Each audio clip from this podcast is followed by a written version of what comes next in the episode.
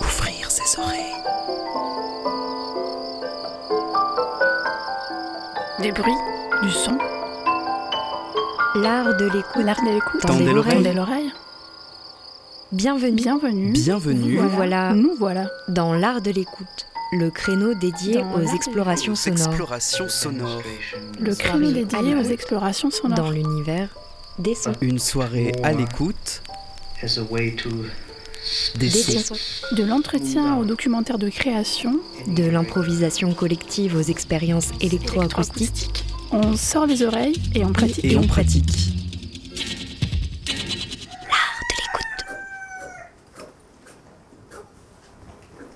FM qui a de l'oreille.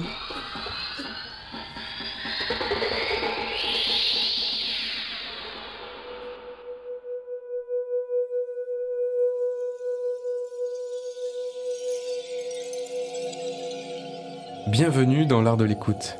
Ce soir, faiseur de paysages. On fait un tour ensemble du côté de l'Aubrac avec Iris Kaufmann et Alban de Tournadre. Bonjour à vous deux. Bonjour. Salut. Alors on va parcourir des paysages habités, parler en sonnaillement avec des voix accentuées, différencier cloche et sonnaille peut-être, étudier la musique électroacoustique appliquée à la transhumance et écouter. Écouter des extraits de vos travaux actuels, issus de ce projet cadre, faiseur de paysages, phénomène sonore dans l'agropastoralisme transhumant, qui se déplie en deux moments. Vacade, une performance, un moment où vous partagez vos recherches à travers de la musique diffusée à un public, une partie plutôt dévolue euh, à Alban de Tournadre, donc le, spécialiste du son appliqué au spectacle vivant euh, dans ce, projet. Et euh, dans un second temps, de Vallée en plateau, deux documentaires de création réalisés par Iris Kaufmann, que nous écouterons en deuxième heure de cette émission. Une traversée à la rencontre des êtres qui peuplent la montagne, leurs alpages fréquentent les troupeaux et leurs cloches retentissantes. Iris et Alban, vous allez nous proposer une série d'extraits euh, sur laquelle vous êtes mis d'accord pour euh, soutenir un peu notre échange, nos conversations. Mais pour commencer, peut-être évoquer les prémices de ce travail qui s'appuie sur tes recherches, Iris, euh, des recherches au long cours autour des cloches et des troupeaux et des gens qui gravitent autour de ces usages-là. C'est ça? Oui, tout à fait. Alors, c'est des recherches qui ont commencé un peu par hasard il y a déjà quelques années, en 2018-2019. Et euh, à cette époque-là, j'habitais dans, dans la garrigue proche des Cévennes, donc euh, à, à une heure et demie du Montégoal. J'ai eu l'occasion de, de découvrir l'élevage pastoral ovin dans un premier temps dans, dans cette partie-là du, du territoire, Les brebis, donc. des brebis. Juste Voilà. pour les, les non-initiés, euh, qu'on précise, ovins, c'est les brebis, bovins, les vaches. les vaches. Et j'ai rencontré les vaches plus tard, un peu plus tard, euh, donc en Aubrac. Et, euh, et donc, euh, toutes ces sonorités qui entourent ces moments de, marche, parce qu'on est dans des territoires où la transhumance se fait encore essentiellement à pied, ce qui n'est pas le cas ici, par exemple, en Provence, où le développement des axes routiers a rendu, a rendu tout ça un peu plus compliqué depuis les années 60. Et, et donc, faiseur de paysages, c'est effectivement un cycle de recherche et création qui euh, s'appuie sur ce terrain ethnographique, qui prend en fait comme euh, objet de départ cette cloche qu'on met au cou des animaux pour euh, la garde et pour la marche. Et, et cette cloche permet de questionner l'ensemble des usages qu'il y a autour de cette transhumance.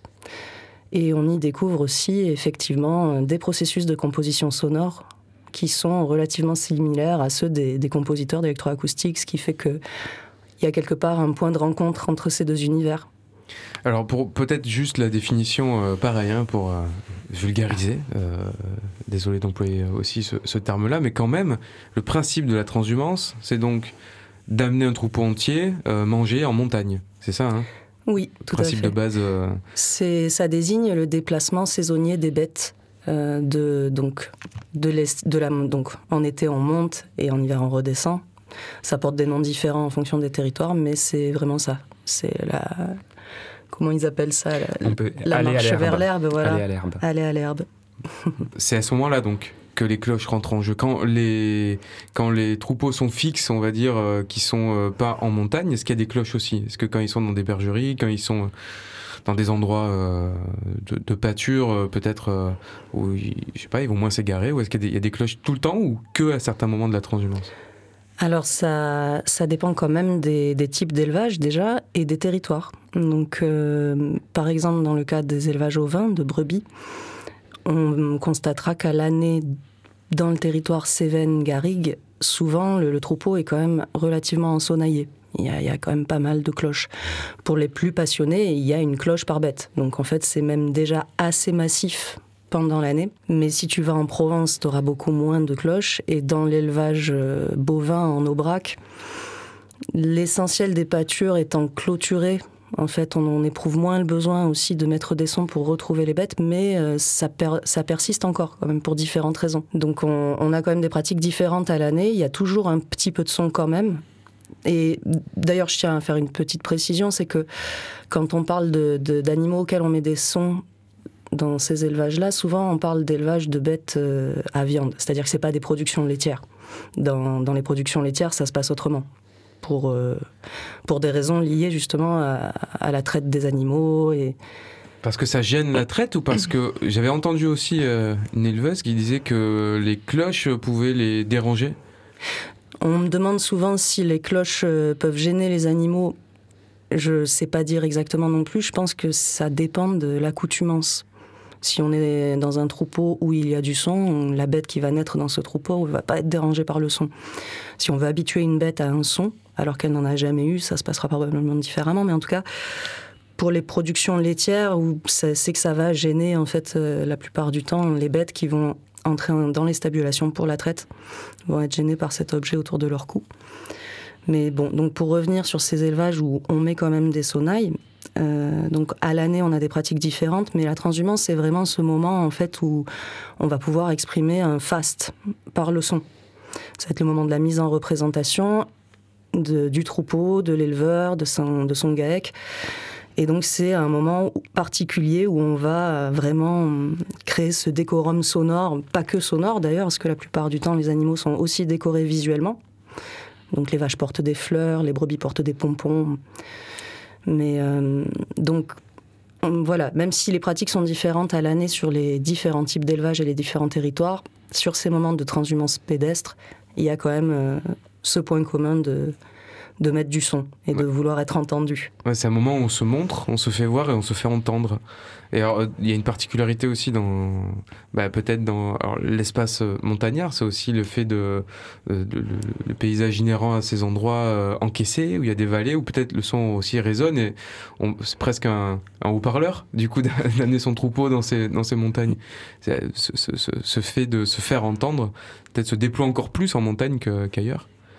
Oui, alors on y reviendra euh, probablement plus tard dans l'émission, mais effectivement, il y a cette volonté de, de se faire entendre et à ce moment particulier aussi qui est euh, souvent la montée à l'estive, parce qu'en descente, on constate souvent qu'il y a, ça dépend encore hein, des types d'élevage, de- des, territoires, mais il y a souvent moins de son à la descente et la descente est, considérée comme un moment beaucoup moins joyeux que la montée.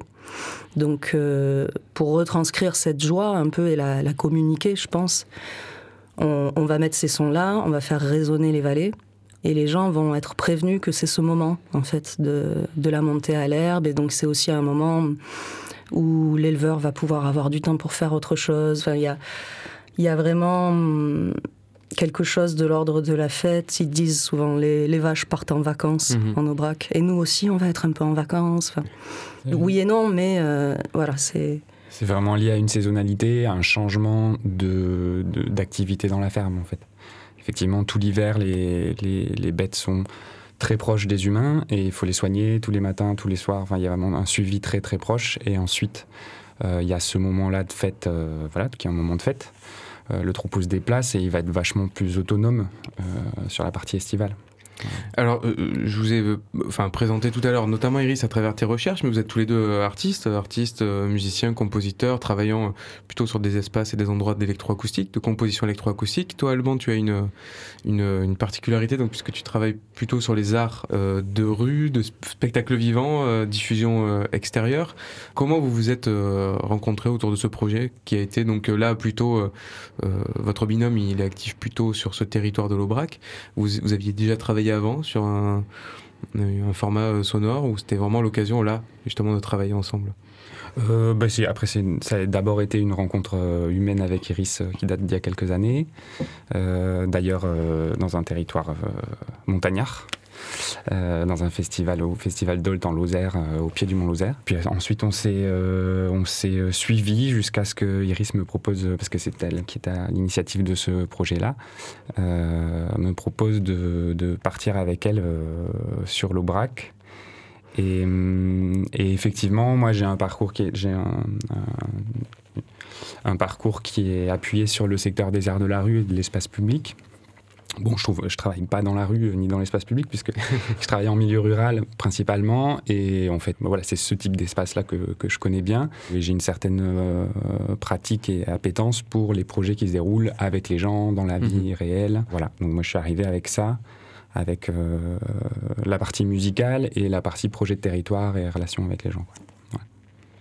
Alors ça vous l'avez nommé euh, VACAD, donc c'est le, la performance, c'est ça que vous activez en tout cas?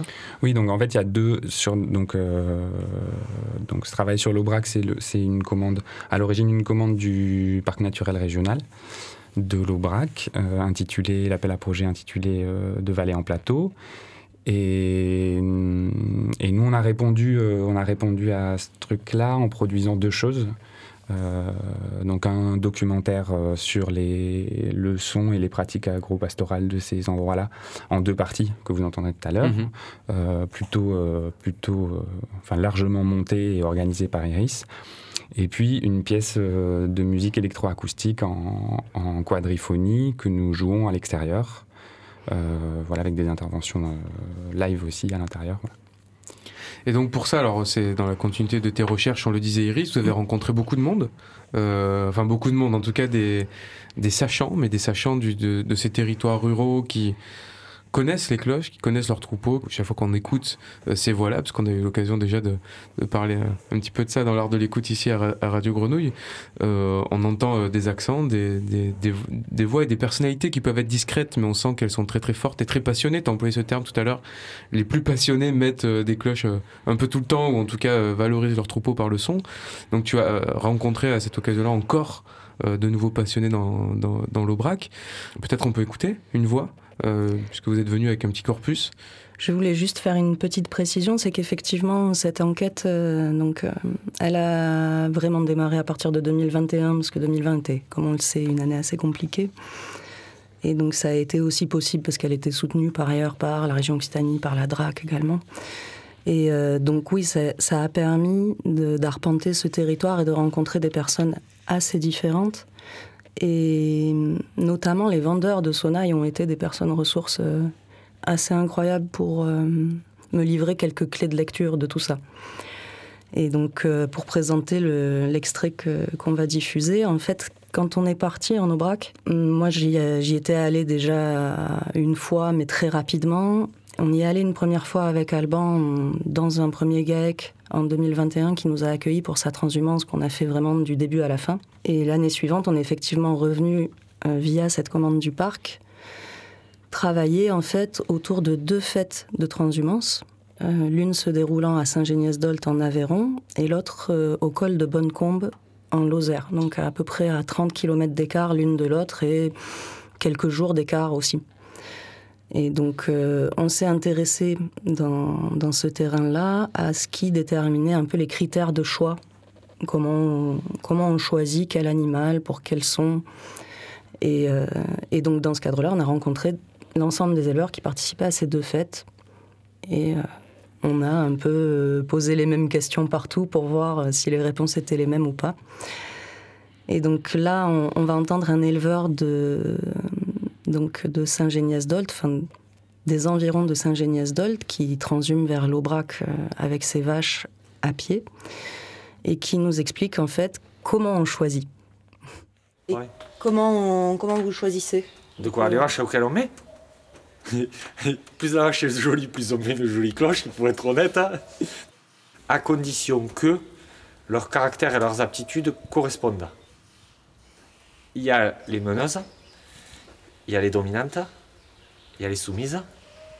Donc il y, a, il y a des vaches qui sont meneuses, qui suivront, qui seront toujours devant dans le troupeau et qui mèneront le troupeau, qui pour autant ne sont pas des dominantes. Et vice-versa, des dominantes qui peuvent se retrouver en queue de, en queue de troupeau quand on les change et se laisser complètement vivre. Donc, euh, mais une soumise peut être aussi une menace. Ça, ça peut, il peut y avoir deux corrélations. Après, euh, souvent on essaye de les mettre à des menaces. Parce que c'est elles qui impriment si on doit déplacer les animaux. Les animaux marchent énormément au son de la cloche.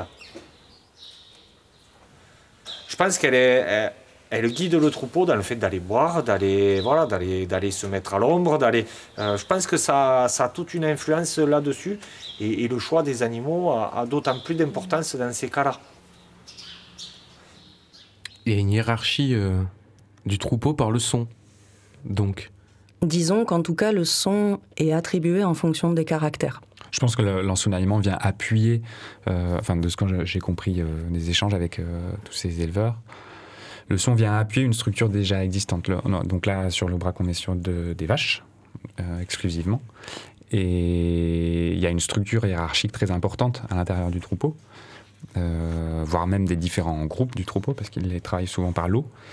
Et, hum, et donc c'est ça, le- l'ensoleillement vient euh, en fait euh, alimenter, appuyer une structure déjà existante pour la rendre en- peut-être encore plus efficace, c'est peut-être quelque chose comme ça. Ce qu'on peut observer aussi dans cet extrait, c'est que donc la question qui est posée n'est pas terminée. Et comment on choisit? Et donc sa réponse, c'est quoi? Les vaches, les cloches? Et donc ce qu'on a constaté, c'est que on choisit en général d'abord l'animal avant de lui attribuer un son, mais qu'ensuite, en fonction de son caractère, il aura un son différent. Euh, et en fonction du moment, c'est-à-dire qu'en transhumance, par exemple, dans cette zone-là de l'Aveyron, on, on va avoir des, des cloches qui vont être vraiment hum, dévolues à une fonction de cadence, de, de- de marche. Quoi. Il le dit, euh, ça aide à marcher. Et euh, on aura d'autres cloches qui, auront d'autres fonctions, qui vont peut-être avoir davantage de fonctions en pâturage, mais il y a quand même aussi une répartition des sons en fonction des caractères et des moments. Et du caractère de l'éleveur, en fait. C'est ça aussi qu'on est venu interroger nous, c'est euh, quelle est la quelle est la singularité euh, de l'ensoleillement euh, en fonction de l'éleveur, quoi. C'est-à-dire quelle musique lui il a envie de faire, parce que c'est ça qui se passe. Oui, parce ça il compose en fait. Donc euh, Ouais. chaque cloche est fabriquée différemment. Donc euh, elle a une note euh, différente, une note peut-être recherchée même. Je sais d'ailleurs peut-être la relation entre l'éleveur et le fabricant de cloches. Est-ce que il y a des commandes de cloches spéciales ou est-ce que c'est les fabricants qui ont une liste euh, et puis des formes un peu standardisées. Puis bon, bah, c'est l'éleveur qui choisit là-dedans. Peut-être vous allez raconter ça. Mais comment, euh, comment on compose effectivement euh, C'est ça peut-être l'intérêt là qui, qui vous guide. C'est comment euh, l'éleveur compose son troupeau comme une, une partition. Oui, finalement, c'est Un peu orchestre ça. plutôt. Mm. Mais pour répondre à la, la question des vendeurs, alors en Aubrac, les, les cloches euh, que possèdent les, les éleveurs essentiellement sont des cloches de famille. Il n'y a pas un rapport euh, aux vendeurs comme on va le trouver par exemple en Cévennes avec les élevages de brebis où j'ai pu constater qu'il y avait effectivement des commandes, des demandes spéciales, des recherches particulières aussi à mon avis fréquentielles par rapport à la masse sonore euh, globale du troupeau. Mais en Aubrac, oui, il y a- ce côté où c'est une forme de patrimoine familial d'un côté, puis il y a le glanage en fait, le fait d'aller dans des foires, de faire sonner et de, de choisir dans ces moments-là, euh, effectivement, les sons qu'on veut mettre dans, dans cette composition, dans ce, grand orchestre de transhumance. Et donc, euh, on va repartir en Aveyron, euh, dans un autre euh, GAEC, en compagnie d'un éleveur qui nous explique un peu comment il choisit ses cloches. Chacun a son oreille. Il y en a qui ont l'oreille musicale. Moi, j'ai pas l'oreille musicale, mais après, j'ai l'oreille pour les cloches. Voilà, J'écoute une cloche, je dis le bruit me plaît ou me plaît pas.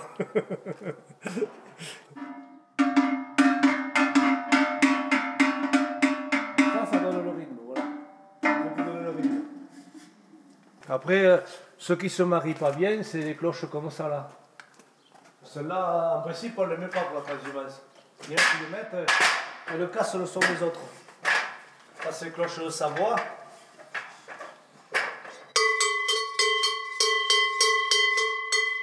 Des cloches qu'on met une dans chaque troupeau qu'on entend de loin. Avec le vent ou tout ça, on les entend de loin, celle-là. Mais si on la met pour la transhumance, elle casse le son des autres. Vous avez les cloches en bronze, là.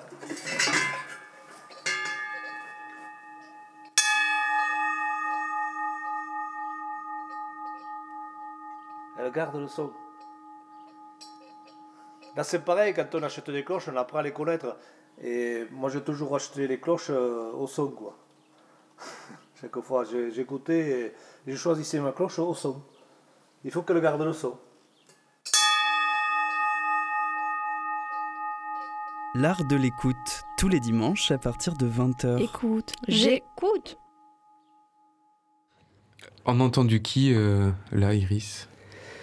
On a entendu un, un éleveur du nom de Pierre Solignac qui euh, donc euh, est à Songaec du côté de Gaillac d'Aveyron. Hum, Donc euh, il part le jour de la transhumance, il part aux environs de 4 heures du matin, 5 heures du matin pour arriver en Aubrac euh, en fin d'après-midi.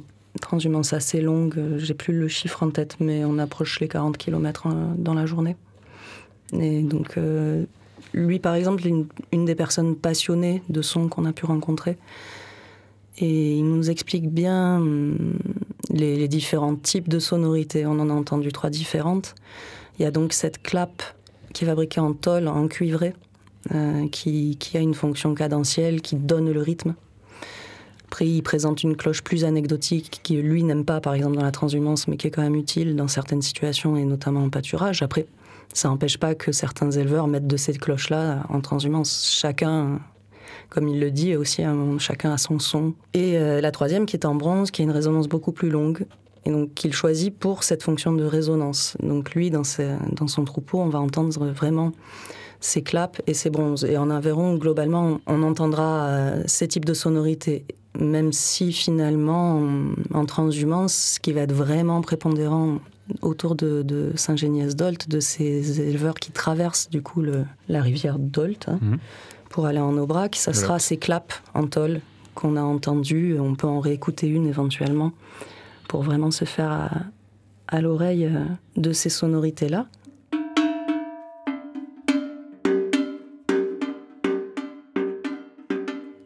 Donc, euh, ce qui est assez étonnant, c'est que quand on part en Lozère autour du col de Bonnecombe, on ne retrouve quasiment plus ces claps. Alors que finalement, voilà, comme je le disais, il n'y a que 30 km d'écart. Et donc finalement, il y a deux esthétiques sonores, on va dire, parce que on a un peu questionné sur les claps en Lozère, mais les gens n'étaient pas hum, intéressés comme ils le sont euh, en Aveyron par ces sons-là. Et bon, ma théorie, c'est que c'est lié aussi à la, durée de la marche, à la distance. Donc ces, ces claps sont vraiment utilisés en Aveyron pour aider à la marche. Et d'ailleurs, ça a été démontré par une enquête euh, pluridisciplinaire qui a été menée en Aubrac dans les années 60-70, qui faisait euh, la comparaison entre un troupeau euh, qui transhumait avec des cloches et un autre qui transhumait sans cloche, et qui a constaté que le troupeau en marchait en moyenne 1,6 km plus vite que le troupeau qui n'en avait pas. Donc sur des grandes distances, on gagne quand même du temps et en fait on crée aussi une espèce de mouvement collectif parce qu'effectivement on l'entend dans, dans les paysages sonores qu'on a enregistrés, on entend vraiment une rythmique Mhm. assez euh, répétitive. Et donc euh, je vous propose d'écouter euh, l'extrait d'un d'un entretien avec un éleveur de Lozère qui nous parle de, des sons que lui euh, met à son troupeau.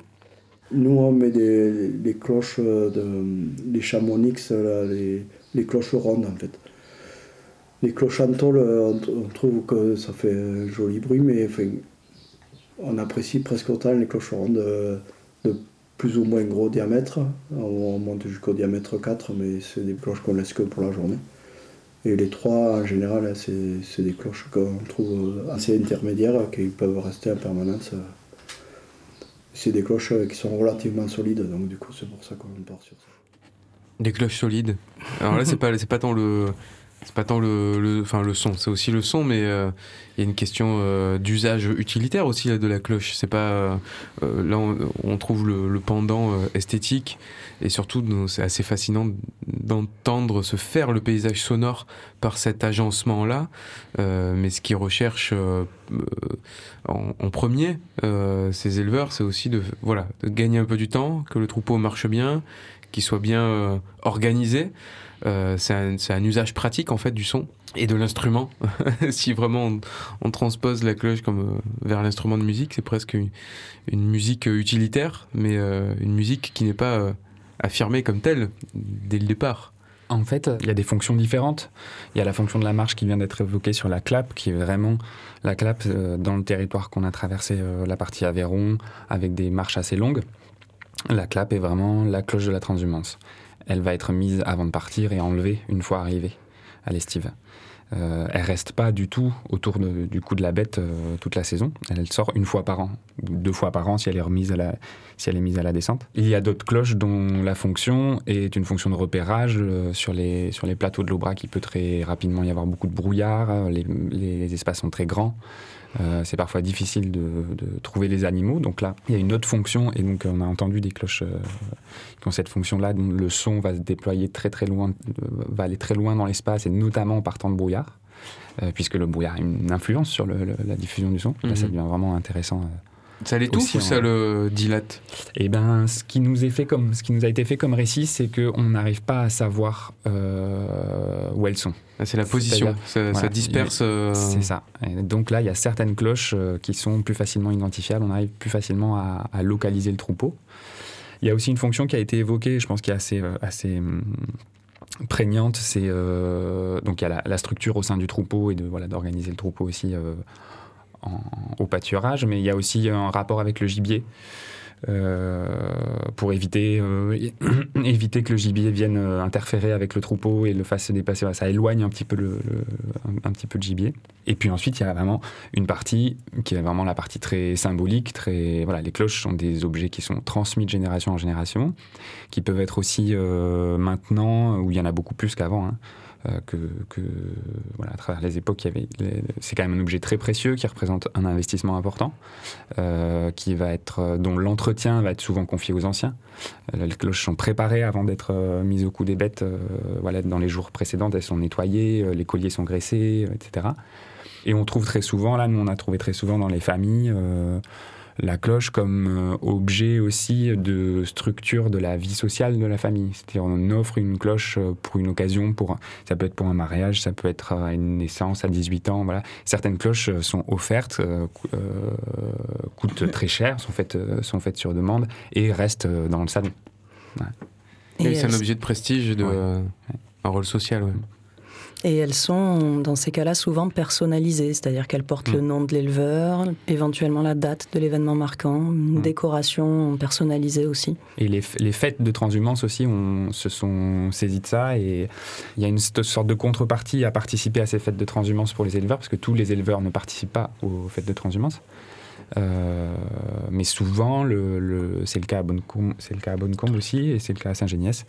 Euh, L'organisateur de la fête, qui est une association d'éleveurs, va offrir euh, symboliquement, enfin offrir pour de vrai, hein, chaque année une cloche à, chaque éleveur qui passe, euh, qui passe par la fête et qui accepte de s'arrêter à la fête, de montrer son troupeau, parce que tout ça se structure aussi quand même autour d'une activité touristique. Voilà, une valorisation du, du territoire par le troupeau transhumant. Donc en Aubrac, finalement, ce qui est assez intéressant par rapport à ces fêtes, c'est que on s'est rendu compte qu'elles avaient vraiment contribué à, à l'intensification de, de la masse sonore du troupeau, finalement, puisque ce sont des fêtes qui existent depuis euh, 20 ou 30 ans. Et donc où cette pratique d'offrir une cloche à l'éleveur euh, existe aussi quasiment depuis le début. Du coup, un éleveur qui participe à une fête depuis 20 ans euh, a déjà une collection de 20 cloches.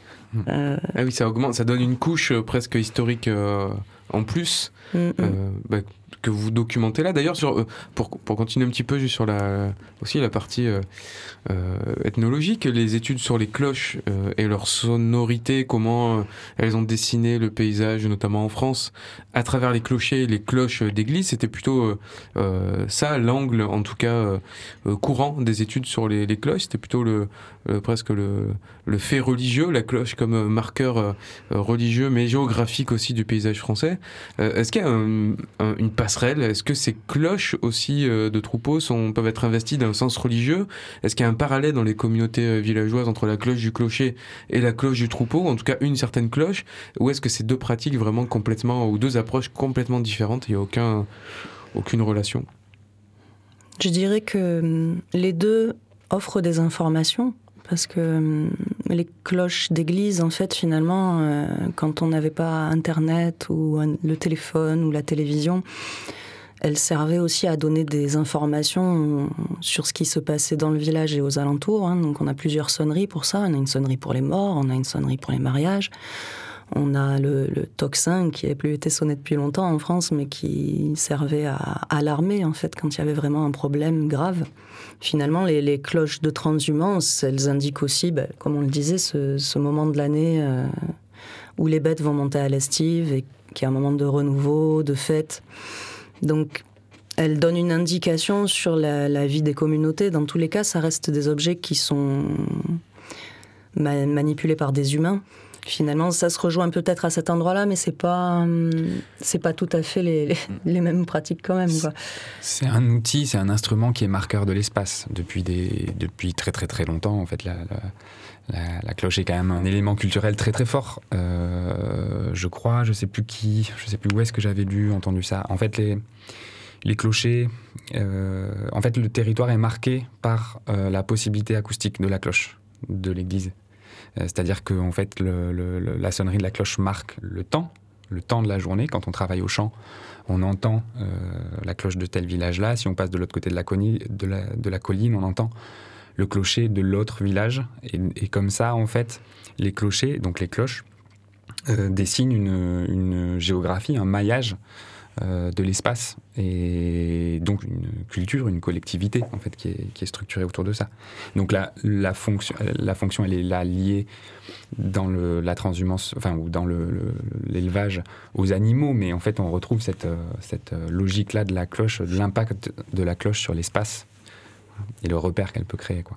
Alors la cloche, et notamment le, carillon, qui n'est pas forcément dans la culture peut-être du sud euh, euh, de la France ou de l'Europe, mais du coup est un, même a un fort calqué euh, évidemment, c'est- considéré comme un instrument, tandis que peut-être la cloche du troupeau n'est- pas, ne vient pas euh, avant que vous vous mettiez le doigt dessus, euh, n'est pas considéré comme un instrument. Alors vous, avez- vous m'avez dit une phrase, euh, peut-être que vous avez collecté, euh, euh, c'est une musique faite par les vaches et sélectionnée par les humains. Ça, c'était quelqu'un qui vous a qui vous, qui vous a dit ça, non? Non, c'est moi qui l'ai sorti. Ah, c'est toi ça, qui l'as sorti? Bah, c'est su- bah, c'est super, c'est super. du coup, voilà, ça- c'est quand même euh, intéressant justement sur le côté intention euh, humaine. Euh, la cloche est sonnée par la cloche d'église est sonnée par un sonneur euh, de cloche plutôt dans l'espace religieux ou communautaire. Là, c'est des hommes qui mettent des cloches à des troupeaux et puis après. Improvisation. Oui, parce qu'en effet, il peut y avoir, comme on dit, de, de mauvais interprètes. C'est-à-dire que, donc là, en Aubrac, on, a vu que les- les vaches étaient choisies en fonction de leur caractère. Si, potentiellement, par exemple, si une clap n'est pas mise à une vache, euh, À la bonne vache. à la bonne vache, à la meneuse, bah, peut-être qu'elle la fera pas bien sonner. Et que, du coup, bah, ça, ça va peut-être interférer dans, dans, dans cette grégarité, dans, dans ce mouvement collectif, quoi. On va écouter euh, tous ces, phénomènes euh, acoustiques-là que vous avez euh, collectés, les paroles aussi dans le- les deux documentaires qui suivront cette émission-là de Valais en plateau. Mais alors, ce, projet que vous menez là en, en Aubrac, il y a aussi donc, la partie projet de territoire sur, sur le, les dossiers institutionnels. C'est comme ça en tout cas qu'on les présente, mais c'est travailler avec les gens et leur faire écouter aussi autrement, ou en tout cas via une interprétation artistique que vous portez tous les deux, notamment toi Alban, euh, leur faire entendre ces collectes que vous avez menées, et puis aussi euh, l'espace sonore euh, duquel ils sont auteurs.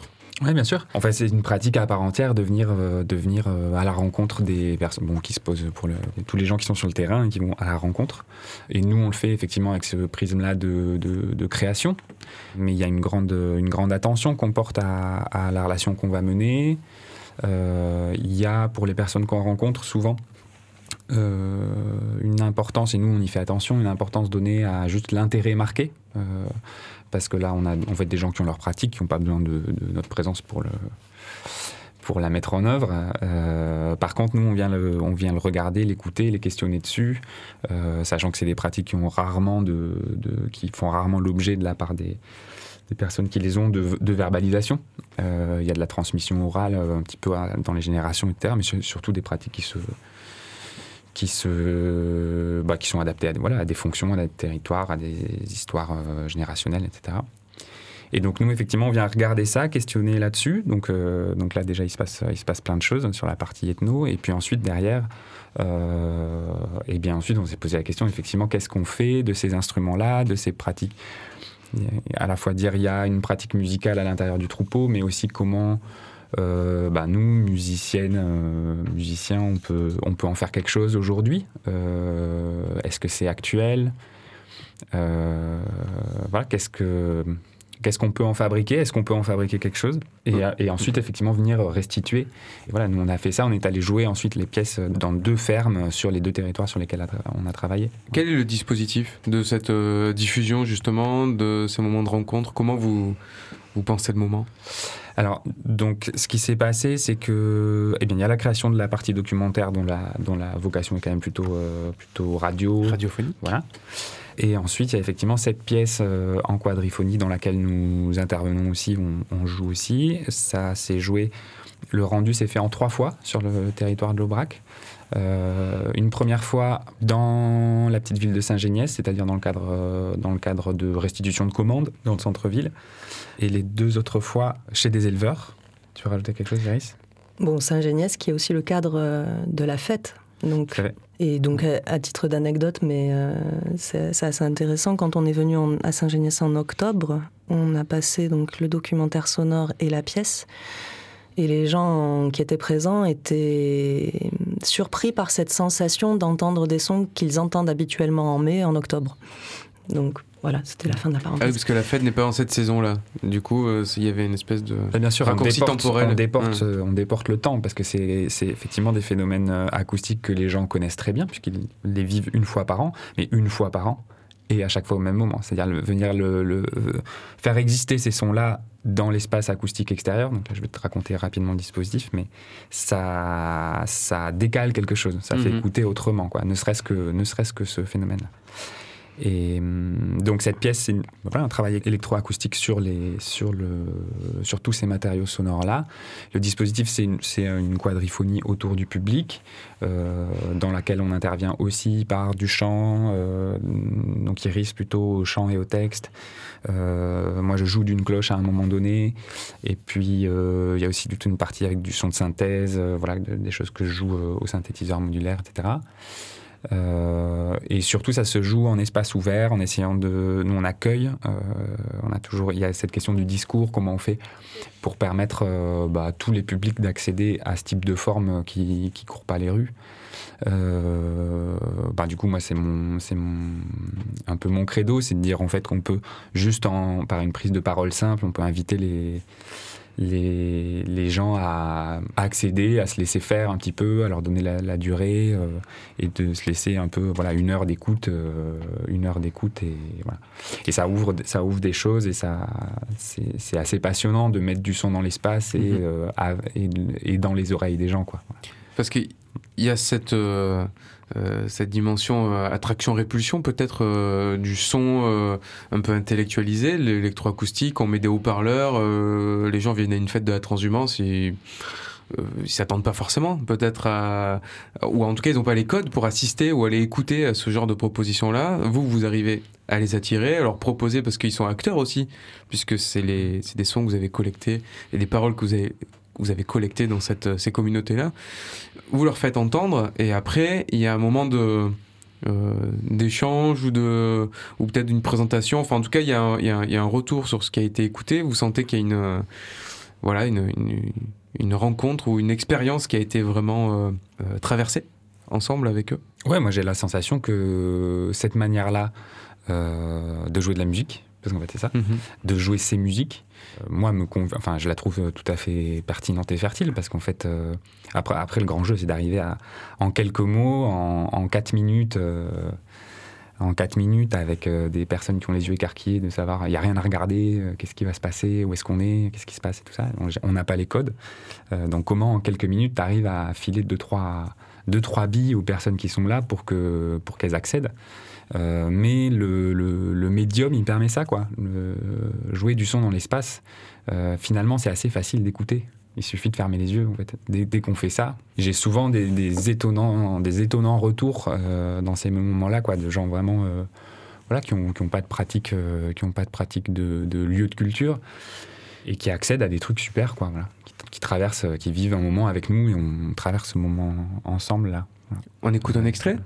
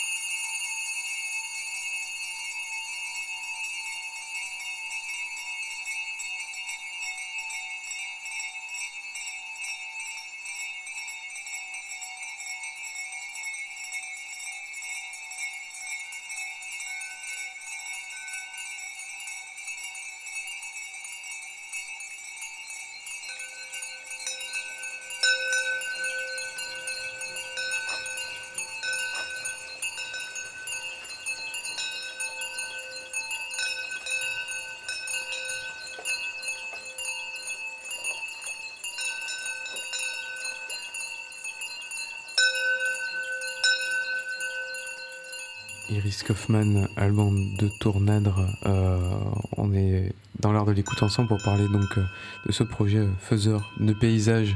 Là, on aborde plus particulièrement euh, Vacade, donc cette performance, ce dispositif où vous faites, euh, vous diffusez et vous euh, jouez sur des cloches avec un clavier aussi, mais vous mettez en son et vous mettez en scène tout ce que vous avez collecté autour de cette pratique. Euh, des cloches et des sonnailles, euh, notamment euh, pour la transhumance en Aubrac. Tu disais quelque chose aussi, ou peut-être Iris, je sais plus l'un d'entre vous, quand préparait cette émission, l'électroacoustique est un bon support d'éducation populaire, quelque chose comme ça, puisque là on parlait du dispositif, donc des, ces enceintes. L'extrait qu'on vient d'entendre est diffusé sur un, un petit acousmonium, un orchestre de haut-parleurs, même si on a que quatre, c'est une quadriphonie. Des gens euh, qui sont pas forcément habitués à écouter ça, à écouter les yeux fermés euh, des sons euh, viennent et, voilà vous, vous aviez eu ce mot là comme un retour sur votre expérience euh, euh, de diffusion que, vous, que vous vivez encore en ce moment d'ailleurs puisque le projet est encore euh, euh, actif ça permet vraiment ça enfin ça permet en tout cas dans ce projet l'électroacoustique comme euh, rencontre euh, Oui, c'est moi qui ai dit ça. bravo Mais parce qu'en fait, j'appréhendais énormément euh, ces retours euh, dans le territoire et la manière dont les, les choses qu'on a fabriquées allaient être reçues. Et en fait, c'est vraiment un événement très particulier, cette, cette rencontre, quand on revient et qu'on dit voilà ce qu'on a fait, est-ce que ça vous plaît? Et comment, en fait, euh, est-ce qu'on va arriver à le partager ensemble aussi? On a tendance à, penser que l'électroacoustique est quand même euh, une discipline assez euh, élitiste. Disons qu'on a, voilà, elle, répond à des codes, euh, à une grammaire qui n'est pas forcément toujours accessible. En fait, finalement, elle donne aussi des bons outils pour partager ensemble ces moments d'écoute. Et, quand je disais ça, c'est qu'en fait, comme le dit Alban, si on prend quelques minutes pour juste expliquer hum, ce qu'on fait, comment ça va se passer, quelle va être l'expérience, les gens se prêtent assez facilement au jeu et, vivent vraiment, je crois, euh, un moment assez particulier qui, est un peu différent de d'habitude. Il y a cette, euh, voilà, ce cinéma pour l'oreille, ces gens qui ferment les yeux, qui se plongent vraiment dans, le son. Et donc, moi, j'ai trouvé que, où qu'on soit allé, que ce soit dans le territoire ou hors du territoire, finalement, on, on a toujours euh, eu euh, de belles écoutes, des, gens très, euh, très euh, attentifs, en fait. Et donc, ça, c'était un vrai plaisir. Et effectivement, derrière, ça permet d'échanger aussi sur les sensations qu'ils ont eues. Enfin, moi, je trouve que c'est un, très bel outil, en fait. Cette, Il y a une simplicité dans l'accès au, dans l'accès au son qui est quand même euh, partagé par, par tout corps entendant. Et puis, euh, et puis il y a aussi le fait que nous, on vient, on vient, quand on revient, on vient, on dit bonjour, collecte quelque chose, on vient le rendre, enfin restituer, ça veut dire rendre. Donc je sais pas, est-ce qu'on a pris, est-ce qu'on rend, je sais pas. En tout cas, on n'est pas dans une euh, posture de dominant quand on est là. Mhm. Donc en fait, c'est vraiment ce que tu formules là sur, euh, sur du partage. Quoi. Il y a Mhm. vraiment une zone, une zone où nous, on est dans l'inconfort euh, de ne pas être chez nous. On n'est pas dans un lieu de culture, on n'est pas dans un endroit confortable. Et les personnes, euh, elles, les personnes qui, qui vivent là, elles aussi, se retrouvent devant une pratique qu'elles ne connaissent pas. Donc, ça, elles ont elles aussi une forme d'inconfort. Et en même temps, elles sont chez elles. Donc, euh, voilà. Et donc, euh, ça fait que tout le monde fait un peu attention à l'autre. Mhm. Mhm. Sachant que vous vous retrouvez quand même sur une pratique commune qui est l'écoute euh, de ce paysage-là, puisque les personnes concernées à la fête de la transhumance qui mettent des cloches à leur, à leur bête euh, façonnent le paysage sonore que vous, vous allez euh, euh, enregistrer, collecter, et puis voilà, euh, repartager ensuite. Comment se compose d'ailleurs cette partie de performance? Il y a des moments donc musicaux, mais il y a aussi du paysage sonore, j'allais dire, non habité par les cloches. Je crois, non Où il y a tout le temps de la cloche. Alors, la pièce, elle est quand même, elle est quand même très cloche. hein. Elle est quand même très cloche. Euh, dans les parties qui sont composées, donc en fait, elle est, elle est en. Il y a trois grandes parties composées euh, fixes euh, que je joue. Dont voilà, moi je joue uniquement du volume. euh. Et, et ça- et c- dans ces trois parties composées s'intercalent des moments où on joue en live avec Iris. Donc là, il y a un peu moins de, un peu moins de cloche. Il peut y avoir, il y a une partie avec du, avec un texte qui parle de cloche, mais bon voilà. Euh, Il y a de la partie, des, moments chantés, euh, etc. C'est peut-être un peu plus euh, musical, une autre forme de musique. Et ensuite, pour raconter un peu la structure de, ces, de cette pièce-là, les trois parties, en fait, une des manières de procéder devant ce grand morceau qui est le, voilà, la, cloche, on en parlait rapidement hier, on pourrait peut-être retracer, j'imagine qu'on pourrait, je ne l'ai pas fait, mais j'imagine qu'on pourrait retracer l'histoire de, la musique élect- électroacoustique euh, sous l'angle de la cloche. Voilà, il y a eu, c'est, un objet qui est fort, quoi. Voilà. Avec cette expérience, euh, cette démonstration de Pierre Schaeffer, c'est ça sur euh, Voilà. euh, couper l'attaque d'un son d'une cloche, qui est un peu le, une, une des démonstrations de son, de son solfège, du traité des objets sonores. Et, donc, me collant un petit peu à ce sujet-là, bah, en fait, ce que j'ai fait, c'est j'ai procédé de manière un peu, un peu schématique. La première partie de la pièce est composée plutôt à partir de, de sons de troupeaux en pâture, donc peu de cloches, euh, de l'air entre les, événements sonores, euh, la présence un peu plus forte des éleveurs, etc. C'est ce qu'on vient, c'est l'extrait de tout à l'heure. Euh, la deuxième partie qui est hum, composée à partir d'échantillonnage de cloches, c'est-à-dire qu'à chaque éleveur, on a demandé la- sa cloche préférée ou celle qu'il celle qui, celle souhaitait, et on a échantillonné un petit peu ce- ce- cette cloche en gros plan. Euh, donc là, on est plus sur un truc vraiment matériau sonore, objet sonore.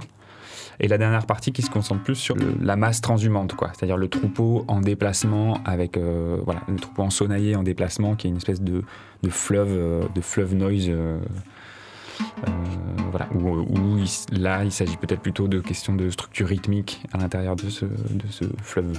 On écoute un deuxième extrait? Nous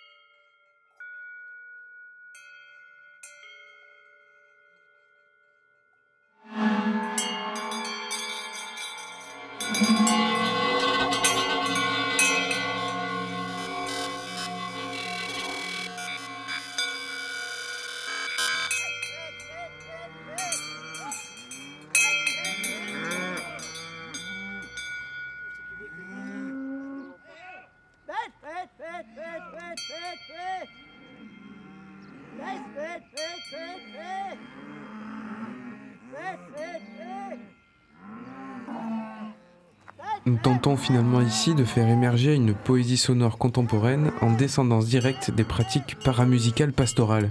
C'est un extrait de votre projet, euh, du coup, euh, écrit en tout cas sur la partie euh, vacade de ce projet faiseur de paysages, sur cette partie euh, performance. Ce que j'aime bien ici, c'est la descendance directe des pratiques paramusicales pastorales. Je trouve ça assez, assez, assez joli et presque un peu paranormal. Qu'est-ce qu'on entend par une pratique paramusicale? D'ailleurs, est-ce qu'il y a d'autres pratiques euh, sonores, paramusicales, euh, outre que les cloches, qui sont pratiquées? Là, on entend la voix aussi. Oui, alors la paramusique, j'ai plus la définition exacte en tête, hein, parce que c'est une définition qui a été donnée par Claudie Marcel Dubois, qui était d'ailleurs euh, une des grandes instigatrices de cette enquête RCP Aubrac euh, dont j'ai parlé tout à l'heure dans les années 60. Et donc euh, la paramusique, c'est un peu euh, tous les phénomènes musicaux qui, qui, ne s'insèrent pas dans une pratique musicale nommée en tant que telle. Donc on va en trouver dans, différentes formes de, ritu- de rituels, mais du coup, on peut effectivement considérer que l'ensonnaillement des, troupeaux est une forme de paramusique. Et effectivement, les habillages, enfin les habillages sonores, on va dire vocaux, c'est plutôt du langage euh, d'utilité hein, pour leur faire faire des mouvements, enfin leur, faire, leur donner des indications. Mais cet ensemble-là, effectivement, on a tendance à le considérer comme une forme de paramusique. Et comme je le disais en début d'émission, en, approchant un peu ces phénomènes-là dans différents types d'élevage et différents territoires, on s'aperçoit que hum, y a des spécificités territoriales. Et donc, euh, voilà. En fait, euh, on, pourrait, on pourrait presque dire qu'il y a de la paramusique traditionnelle, comme il y a de la musique traditionnelle euh, en France, dans, dans les différents territoires ruraux, quoi. Et j'imagine dans le monde. Enfin, il y a d'autres, Oui. euh, toutes les pratiques. euh, là, on parle de l'Aubrac, on est très euh, sur un territoire resserré, mais euh, de, de communiquer avec le- l'animal. Il y a, y y une relation à l'animal et au, au non-humain presque, si on peut étirer la thématique jusqu'au bout. Ça, c'est assez universel. Alors, il y a d'autres pratiques. musicales avec les animaux peut-être qui vous, qui, vous, ont intéressé ou qui vous ont à un moment donné euh, qui ont croisé ce chemin de recherche aussi euh, très euh, centré sur, sur l'Aubrac? Des cloches, il, s'en met un peu dans le monde entier, et d'ailleurs pas qu'aux animaux, hein, parce qu'il existe aussi dans le monde entier des rituels où les humains se, transforment, se végétalisent ou s'en sauvagent un peu, hein, avec des, des, peaux de bêtes, et mettent aussi eux-mêmes des très grosses cloches dans le cadre de pratiques rituelles. Donc, pense que c'est un objet qu'on retrouve un peu partout, effectivement, et qui va, qui va avoir des fonctions relativement proches, en fait, dans le, dans le monde entier. Après, on n'a pas encore eu la chance de, de partir à l'étranger pour euh, observer tout ça. On écoute peut-être un dernier extrait de, de, votre composition, de la, partie performance du projet Vacad, et puis après on, on laissera nos auditeurs découvrir les, documentaires de Valais en plateau. Donc un dernier extrait de cette performance.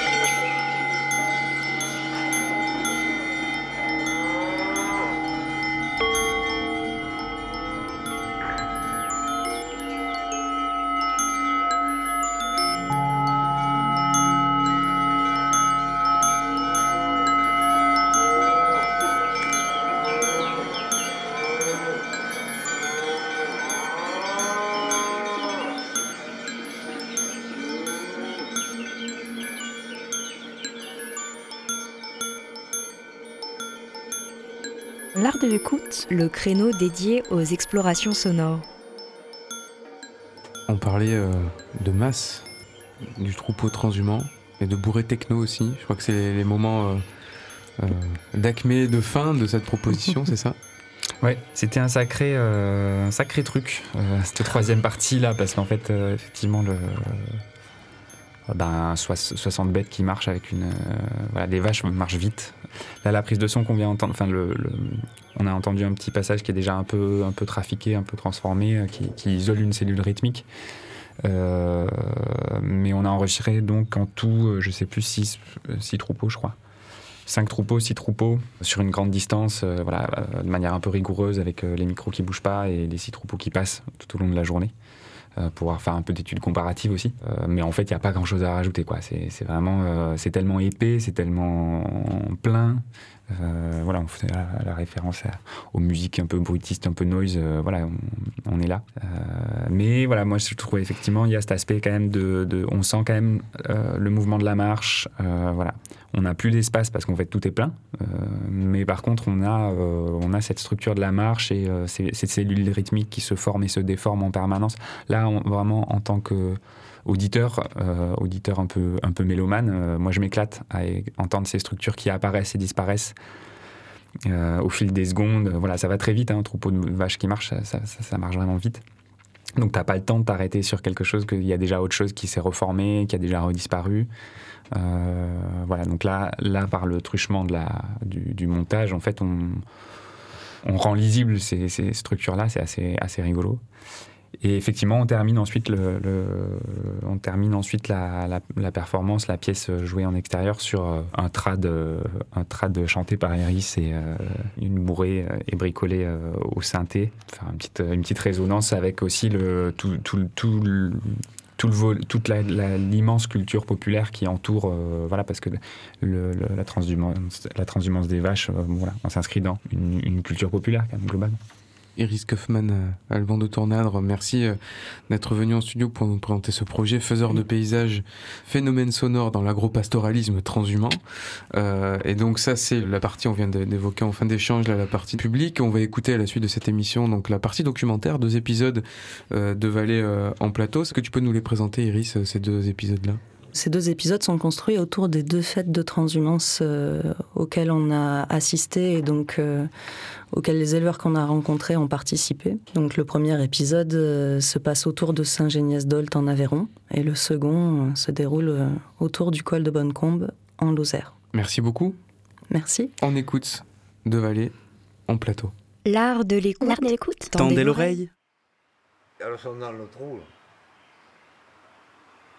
Que moi j'habite pile en face, là je suis au troisième. Je les ai entendus depuis la garrigue. là. 5 heures c'était. Pourtant ça clappe comme on dit nous. hein. Ça clappe. Ça clappe. C'est des claps, ils appellent ça en patois des claps, les, les grosses cloches qu'elles ont. Ah, on entend crier. là. Ça va réveiller tout le village là. On les entend, je vous dis, jusqu'à là-haut, jusqu'à la croisette. Et après, on monte sur le plateau, puis on redescend dans les bois, on les entend plus. Mais là, tout le montant là, de la falaise, ça résonne.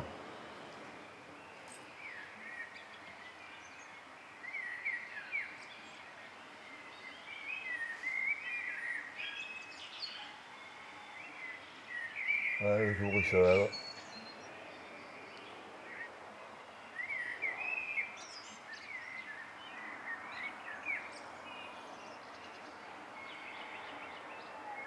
Ah, on les entend. Ça y est, ça revient.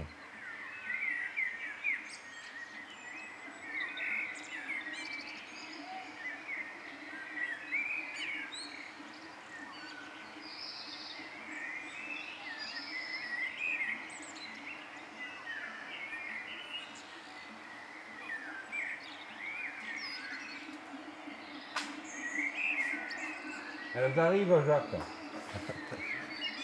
Dépêchez-vous.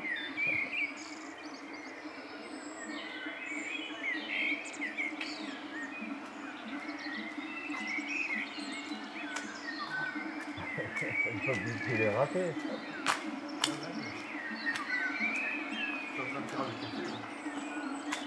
Moi, je les ai entendues de la maison. Elles arrivent. T'entends?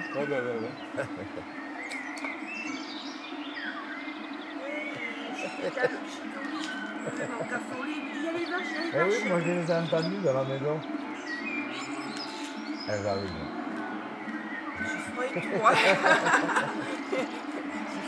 Ah ouais, oh, ça fait du bruit. Moi je les ai entendues depuis, depuis la narine. Mais du troisième, on j'entends bien. Non, non. Ils m'ont tracé pour les, pour les, les faire tracer. Ouais.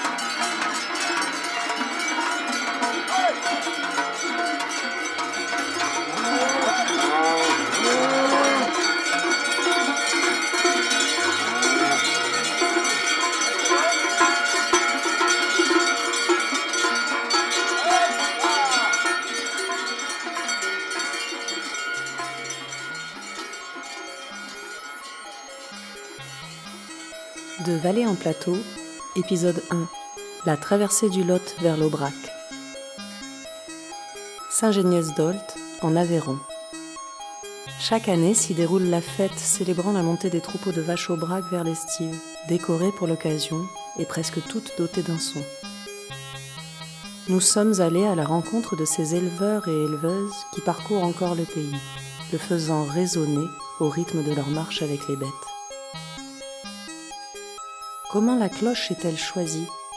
De quelle façon ces charivaris transhumants marquent-ils les territoires traversés de leur empreinte?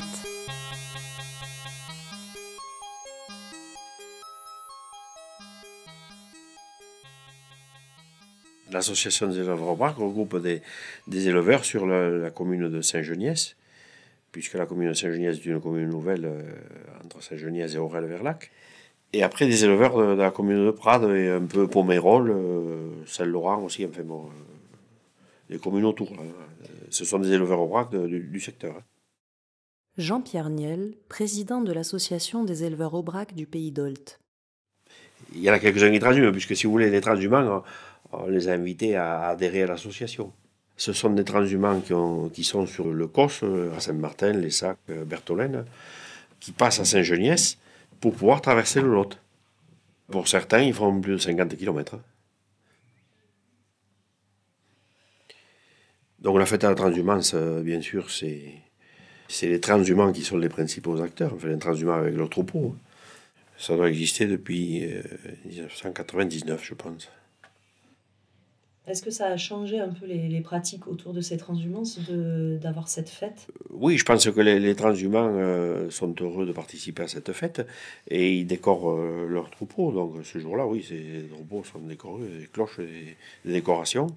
Et si vous voulez, on a, on a fait un partenariat aussi avec, euh, avec la Fondation Optéo qui a un foyer de vie sur Saint-Geniès. Et des personnes qui résident à ce foyer de vie fabriquent des, des fleurs en papier pour les transhumants.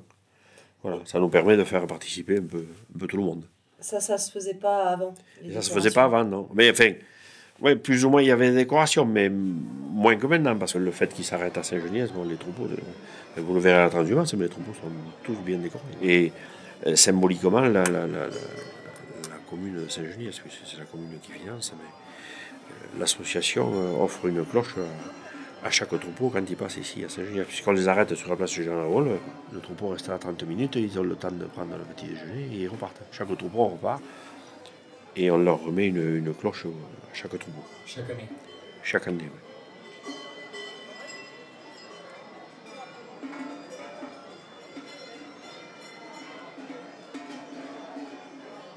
On est d'ici, mais vous savez, on ne connaît pas tout.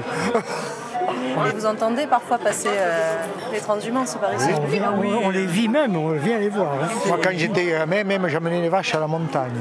Et elles s'arrêtent sur la place. Oui. Elles sont décorées, elles ont des fleurs partout. euh, Elles, sont présentées avant le départ. quoi, hein. Elles Elles sont sont- après lâchées dans la rue. Donc il faut prendre le chemin. Quoi. Mais en fait, ça, même avant la fête de la transhumance, ça existait. Les troupeaux étaient décorés. Ah, mais c'est la fête, c'est festif dans tous les villages. hein. Euh, la- la Quand les nuit, vaches euh, passent, euh, tous les, les habitants regardent les troupeaux passer dans leur village. hein. Ils les écoutent, ils, ils vont, ils vont au-devant des vaches, ils vont les voir. oui. Et, et elles, elles sentent qu'elles vont sur le bras, qu'elles le savent. Oui, hein, oui, oui, oui, oui. elles sont contentes.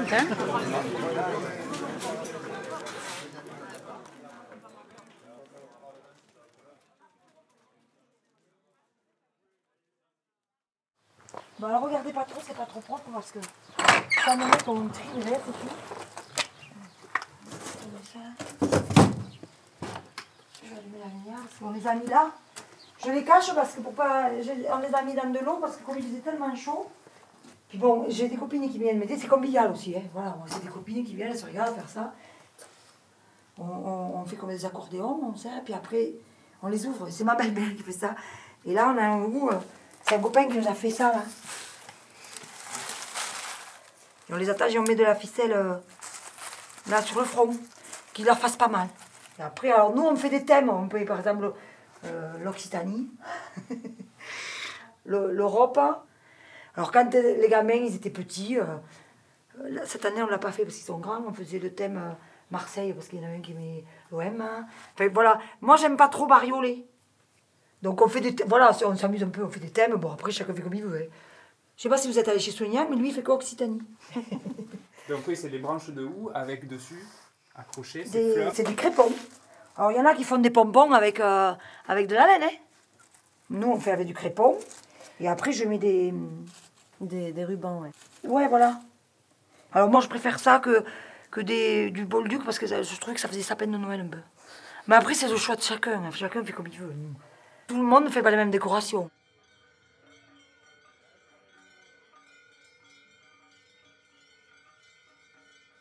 Je me suis installée en 2008.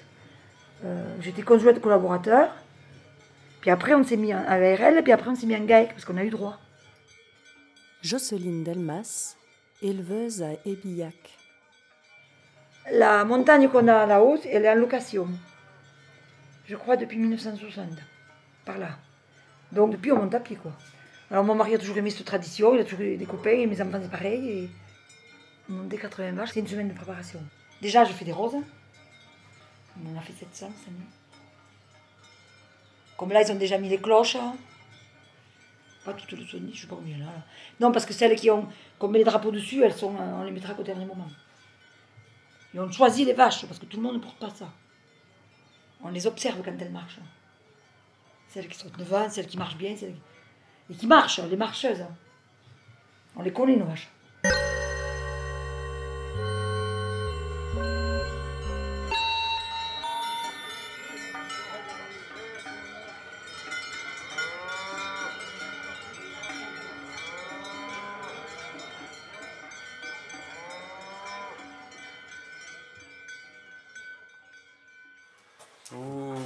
Beau ça. Vous avez une belle collection, ouais.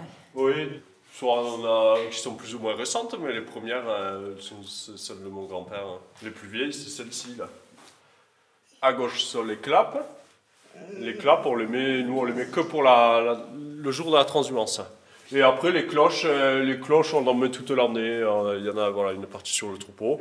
Et après, toutes sont mises le jour de la transhumance.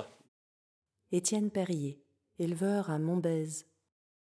Ça fait une dizaine d'années que je m'en occupe vraiment. euh, on s'est mis à décorer davantage, on s'est mis à participer à, à la fête de l'estive à Saint-Geniès aussi. Tout l'été qui redescendront à l'automne. Ce sont les éleveurs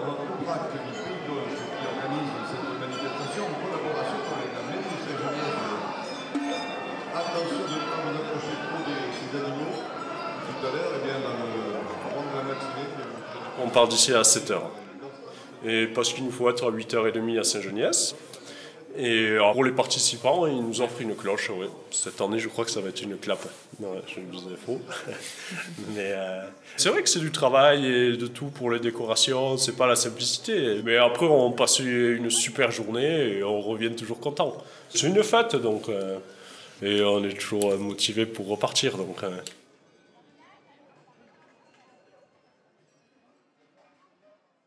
Et il y a des sons que vous préférez? Moi, j'apprécie le son un peu grave des claps. Et après, chaque cloche a un peu une sonorité différente.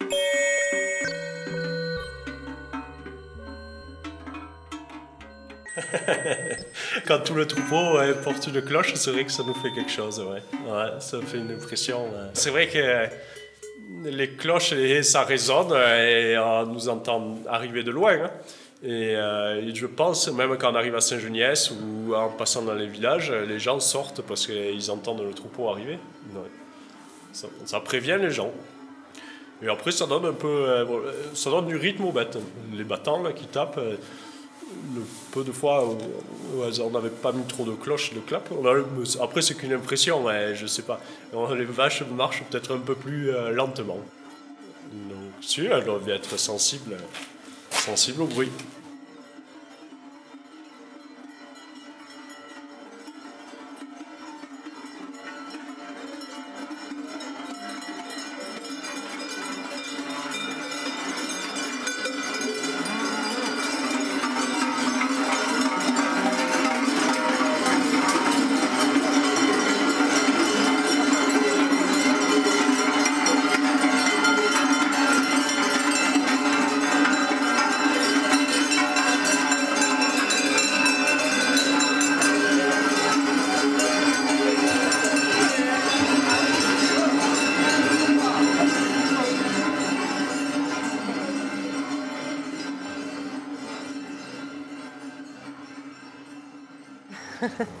Donc on est chez Capoulade, vous travaillez ici? Oui, je suis euh, la patronne. Ah, enchantée. Voilà, enchantée. Donc euh, j'imagine que vous voyez passer quelques vaches euh, certaines fois par ici. Ah bah écoutez, là on a été privé pendant deux ans, mais je suis vraiment ravie que ça revienne cette année parce que c'est un jour de fête. C'est joli, c'est agréable à entendre et puis ça apporte du monde. Ça vous a manqué? Énormément. C'est que ce jour-là, j'ai entendu les vaches, j'étais toute seule à la maison. Quand j'ai entendu les vaches descendre, je me suis mis à pleurer. En fait, ça m'a beaucoup manqué. Mais vous savez, c'est agréable de voir euh, euh, ces vaches colorées, euh, déguisées et tout ça. C'est beau. C'est très beau. Le son, moi, j'adore. hein. Je me régale de tout. J'ai même mis une cloche dans mon café. J'adore ça, vraiment. C'est gai, c'est de la musique. Chacun a son oreille, il y en a qui ont l'oreille musicale. Moi, j'ai pas l'oreille musicale, mais après, j'ai l'oreille pour les cloches. euh, voilà, J'écoute une cloche, je dis ça, le bruit me plaît ou me plaît pas. Chacun a ses goûts, quoi. Pierre Solignac, éleveur à la garrigue. Ça, ça donne le rythme, voilà. Ça peut donner le rythme. Et celle-là, celle-là, je l'ai vue à une foire. Acheté toutes mes cloches, a une foire euh, agricole. euh, Celle-là, je l'ai vue. Il l'avait exposée. Alors, toute la matinée, je suis, de la journée, je suis passé devant. Alors, euh, alors j'ai dit non, je ne veux pas. Je veux pas acheter cette cloche, elle est trop grosse. Après, dans la- dans l'après-midi, alors le gars il me dit, eh ben, tu sais pas, tu m'achètes la cloche, je te donne le colis. À force de faire, j'ai dit, bon, ben, allez. C'était mon caprice, ça. Chaque fois, j'ai acheté au moins une cloche. Et celle-là, il y en a beaucoup, ils se foutent de moi, il me dit, mais aucune vache pour la porter. Et alors, au final Mais si, si, c'est la vache de tête qui porte ça. Et c'est celle qui donne. Mais celle-là, par contre, quand on l'a, elle a une sourde.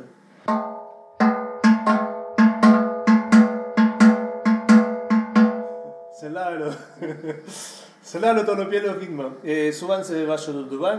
Et ceux qui sont devant, là, quand ils ont cette cloche toute la journée, dans les oreilles, et puis le soir, ils l'entendent ouais. Après, euh, ceux qui se marient pas bien, c'est les cloches comme ça là. Celles-là, en principe, on ne les met pas pour la transhumance. Il y en a qui les mettent, euh, elles cassent le son des autres. Ça, c'est les de Savoie.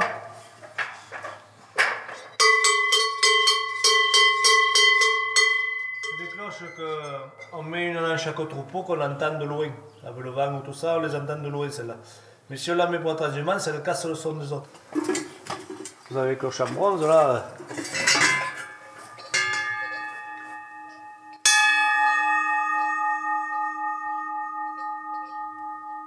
Elle garde le son. Là, c'est pareil, quand on achète des cloches, on apprend à les connaître. Et moi, j'ai toujours acheté les cloches euh, au son, quoi. Chaque fois, j'écoutais et je choisissais ma cloche au son. Il faut qu'elle garde le son.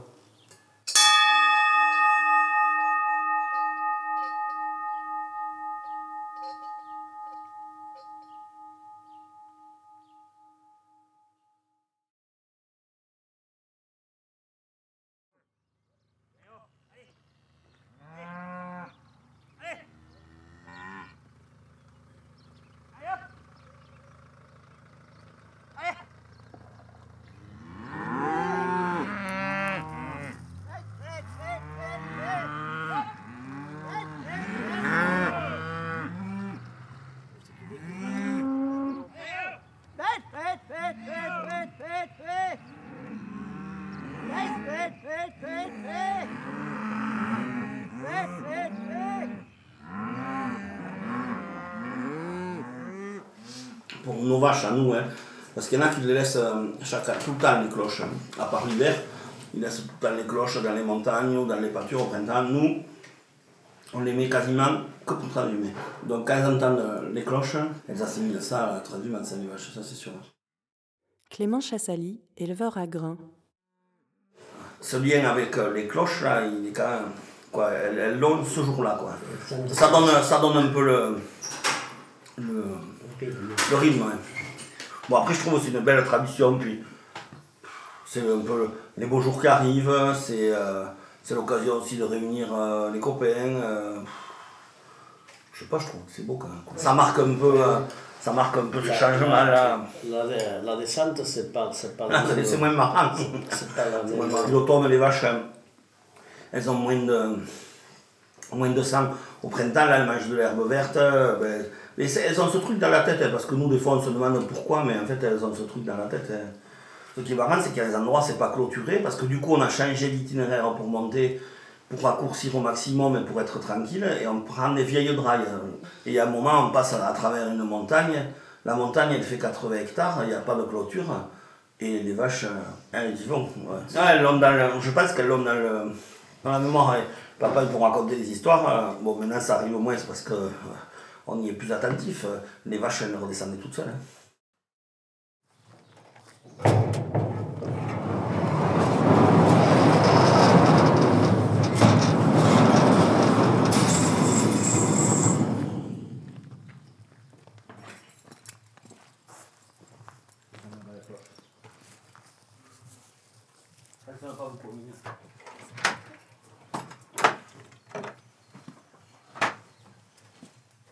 Alors ça Ça c'est typiquement les cloches qu'on euh, met que pour transhumer, d'accord?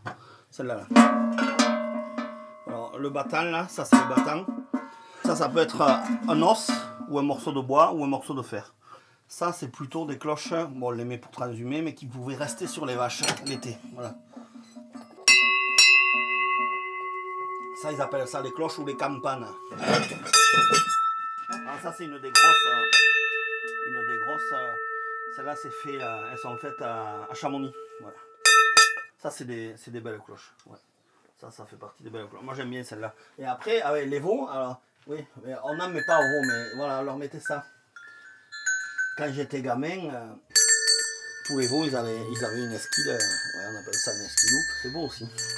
Et mon, mon père me racontait que mon grand-père, il avait euh, une vache chaque année au printemps, quand il la sortait. Elle ne reconnaissait pas son veau, elle ne reconnaissait pas l'odeur. Donc du coup, il y mettait une cloche tout l'hiver. Et au printemps, en fait, euh, euh, avec le son de la cloche, ça lui permettait de reconnaître son veau. Après, il y a les dorées là. Elles sont, elles sont un peu plus fragiles. Même, euh, pas un très beau, beau bruit. Ouais, vous aimez pas bien le bruit Bon, après, moi, franchement, c'est ça. C'est le son que vous préférez ça Ouais, ouais. Mais c'est parce que c'est des cloches qu'on met vraiment que pour monter à la montagne. Mon arrière-grand-père le faisait. Mon grand-père le faisait. Après, mon grand-père a arrêté parce que, parce que à l'époque, il montait les animaux en montagne, il les mélangeait.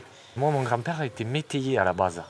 Et, euh, et du coup, euh, voilà, toutes ces choses ont changé. Mon grand-père a arrêté de, de transhumer parce qu'il n'avait pas de montagne. Et nous, on a eu l'opportunité, il y a combien maintenant? 6 ans, 7 ans de, de pouvoir louer justement une estive, une montagne. Et donc c'est là qu'on a pu euh, ben, prétendre à participer à la transhumance. Julien Majorel, éleveur aux truelles. Après c'était une volonté, moi. Voilà. C'était, c'était une volonté parce que parce que c'est pas être le garant de tradition, mais euh, ça fait partie ça fait partie de l'histoire de notre euh, de notre territoire et notamment l'histoire de l'agriculture, puisque c'est vraiment suivre le, la course de l'herbe. C'est, voilà, ça a toujours, ça a toujours, ça a toujours existé. hein. Après, voilà, l'industrialisation a fait perdre les bureaux, plus ou moins, fait perdre ce mode de production, et du coup, les us et coutumes qui allaient, qui allaient avec. Vous voulez voir les cloches Mais oui Ah ouais, c'est parfait. Donc, attendez, je vous les attrape.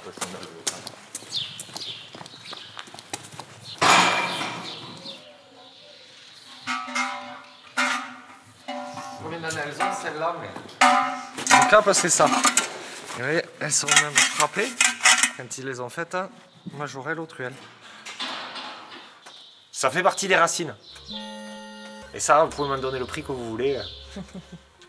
Mais il faut toujours des sons différents dans un troupeau parce que suivant la météo, elles sonnent, on les entend ou on les entend pas. Suivant le vent, suivant le. Elles, euh, elles sonnent. euh, il faut un mélange. Il ne faut pas que des, les mêmes. Et ouais. comment, on- comment vous choisissez? De quoi? Les vaches auxquelles on met? Plus la vache est jolie, plus on met une jolie cloche, pour être honnête. hein. Par rapport à chaque lot. hein. Nous, on travaille en lot, à peu près, ça dépend, mais d'une trentaine de bêtes, c'est là où ça correspond le mieux pour qu'elles vivent ensemble. Et ben, en général, les plus jolies, on les met au plus jolies, à condition que leur caractère et leurs aptitudes correspondent. Il y a les meneuses, il y a les dominantes, il y a les soumises. Donc il y, a, des vaches qui sont meneuses, qui suivront, qui seront toujours devant dans le troupeau et qui mèneront le troupeau, qui pour autant ne sont pas des dominantes. Et vice versa, des dominantes qui peuvent se retrouver en queue de, troupeau quand on les change et se laisser complètement vivre. Donc, euh, mais une soumise peut être aussi une menace. Ça, ça peut, il peut y avoir deux corrélations. Après, euh, souvent on essaye de les mettre à des menaces. Parce que c'est elles qui impriment si on doit déplacer les animaux. Les animaux marchent énormément au son de la cloche. Une meneuse, elle fait toujours bien sonner. Parce qu'une meneuse, elle a le pas. Elle a le, elle a le pas imprimé. Après, il y en a qui les font plus ou moins sonner. Mais, euh, mais ça, c'est pas celle au- automatiquement qui les font le moins sonner qui les ferait le plus mal sonner. Parce que parce qu'une cloche, n'a pas besoin de sonner tout le temps dans le troupeau. Et justement, s'il y a différentes, euh, s'il y en a plusieurs, et s'il y a différents euh, animaux ou types d'animaux qui en ont, c'est pour ça aussi, c'est pour que ça soit un peu plus raccord avec la vie du troupeau. Parce que, je reste persuadé que les cloches impriment la vie du troupeau. Je pense qu'elle est, elle guide le troupeau dans le fait d'aller boire, d'aller voilà, d'aller, d'aller se mettre à l'ombre, d'aller. euh, je pense que ça, a toute une influence là-dessus, et, le choix des animaux a, d'autant plus d'importance dans ces cas-là. Il n'y a pas que le fait de les déplacer, comme je disais tout à l'heure. Pas, il n'y a pas que ça. Non, non, ça fait. Moi, j'y vois de l'utilité et pas que du folklore pour touristes.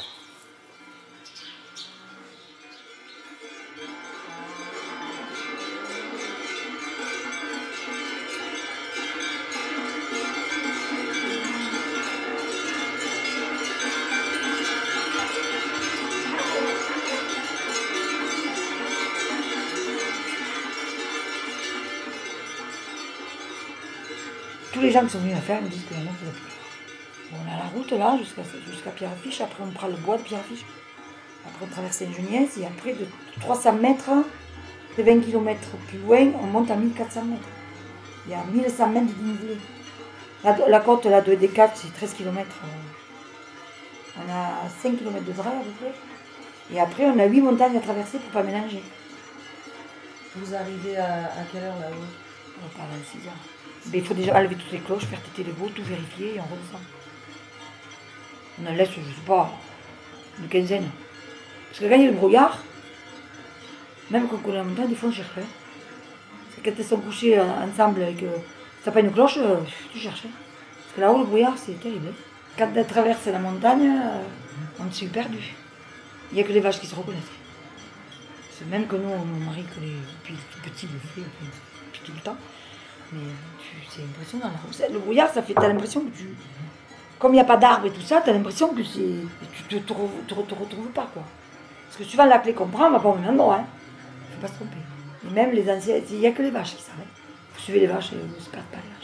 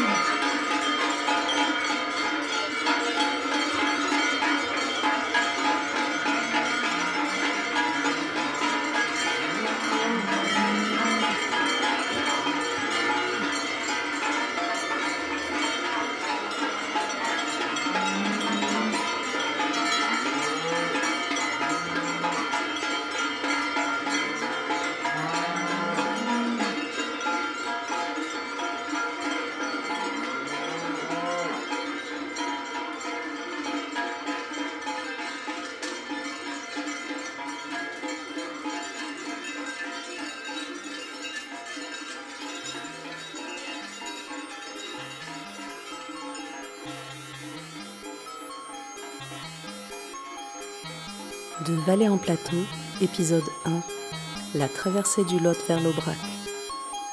Documentaire sonore produit et réalisé dans le cadre du cycle de recherche et création Faiseur de paysages, phénomène sonore dans l'agropastoralisme transhumant par Alban de Tournadre et Iris Kaufmann, accueillis en résidence de territoire par le parc naturel de l'Aubrac avec le soutien de la communauté de communes des Cosses à l'Aubrac. Nous remercions chaleureusement toutes les personnes qui ont contribué à cette enquête, nous offrant un bout de leur temps et de leur savoir.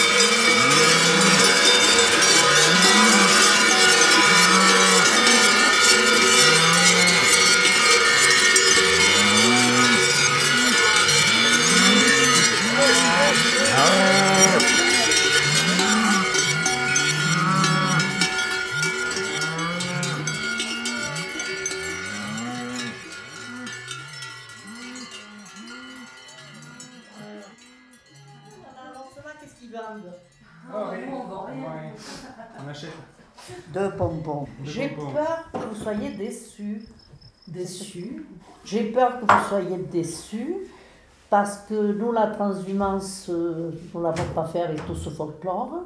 Nous le faisions que nous, avec les enfants. La transhumance, on appelait même pas ça de la transhumance. Ah non, on montait à la montagne. On montait nos quelques bêtes qu'on avait. On passait par le même chemin pour aller à. Rabios. Ah ouais? Mais oui. On tâchait de monter jusqu'à Plagne, que c'était déjà une route, un chemin balisé. Et puis après, il y avait des pistes, euh, des drailles, des chemins, ou rien que des pistes des fois, à travers les montagnes, à travers d'autres pâturages. Je ne te dis pas qu'on avait fait les corridans, en fait. T'as monté combien au début que tu as eu Rabios Combien j'avais de vaches Oui. pour voler 9 ou 10. Et c'est toi qui les surveillais? Non, Ah, euh, Rabios, c'était c'était le propriétaire qui allait s'en occuper. de ces Parce que quand même, même à pied, d'ici Rabios, un bon marcheur, eh bien, il lui faut bien 4 heures pour y aller. Et autant pour revenir, alors quand même. Et euh, est-ce que vous mettiez déjà des cloches à l'époque? Aux bêtes, vous leur mettiez déjà des cloches Non. À l'époque? Les Des cloches, lui. Des Ah. cloches aussi, on en avait quelques-unes, mais c'était pour les entendre plus ou moins si elles, si elles étaient dans le pâturage qu'on les avait menées, ou qu'elles ne soient pas fait la malle. Non, les cloches... euh, Mais on en avait des vieilles. quand même. Mais je sais, je sais. Mais il y en avait une ou deux. Pas. Alors on entendait passer quelqu'un dans le village, une cloche, on disait, Té, que c'est les astrucs qui passent. c'est les rousses. Tu, tu reconnaissais les. Ah oui, oui, Ah oui, oui, oui. ils en avaient qu'une ou deux. Et donc tu, sais, tu savais le. On savait le qu'il son passait. Ah, mais au bruit maintenant.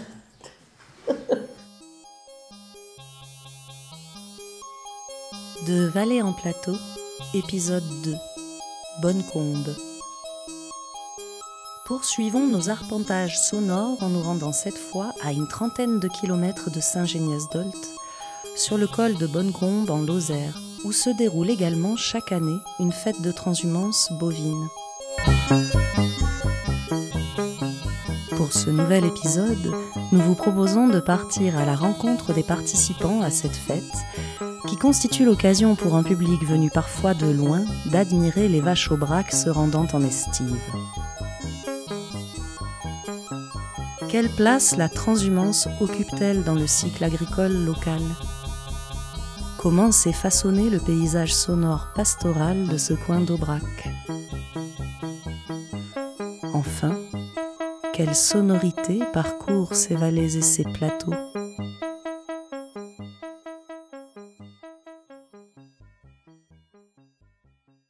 Dans chaque euh, troupeau, des fois qu'il y avait qu'un troupeau de 3 ou 4 bêtes, mais il y avait des fois une cloche quand même. Mais moi, je vois ici, tu avais deux ou trois cloches. Moi, chez mes parents à Trélan, j'en ai jamais vu.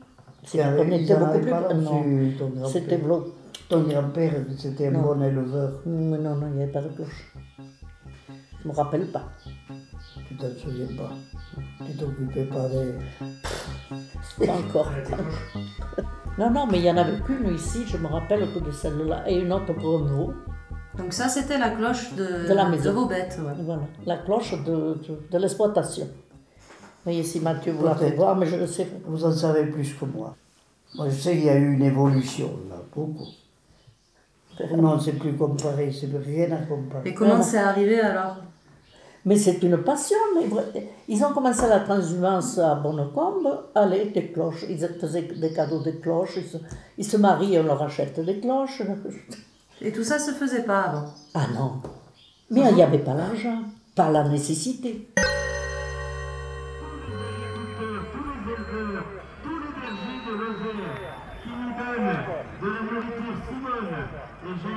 De tout temps, on a transhumé. Transhumé et désalpé. Je me suis installé en 1998 à la suite de mes parents. L'exploitation, elle s'est transmise au fil des générations. Mes grands-parents étaient déjà là. On fait partie des rares qui ont, euh, qui ont résisté parce que c'est quand même euh, un challenge. Euh, en fait, de participer à la transhumance au col de Bonocombe avec beaucoup de gens qui viennent nous voir, beaucoup de gens intéressés. Ça nous complique un peu la tâche parce qu'il faut trier les animaux dociles et c'est pas toujours facile de fendre la foule avec un troupeau. Il y a une responsabilité, il peut toujours y avoir un animal qui s'affole. Donc euh, nous on sélectionne, si vous voulez, une trentaine de vaches dans les plus calmes. On fait suivre aussi les petits veaux. euh, nous, on- nos petits veaux, on les charge pas dans la remorque, ils, ils montent aussi à pied. Et donc euh, on part avec ça. On, on a toujours transhumé, c'est la 30e.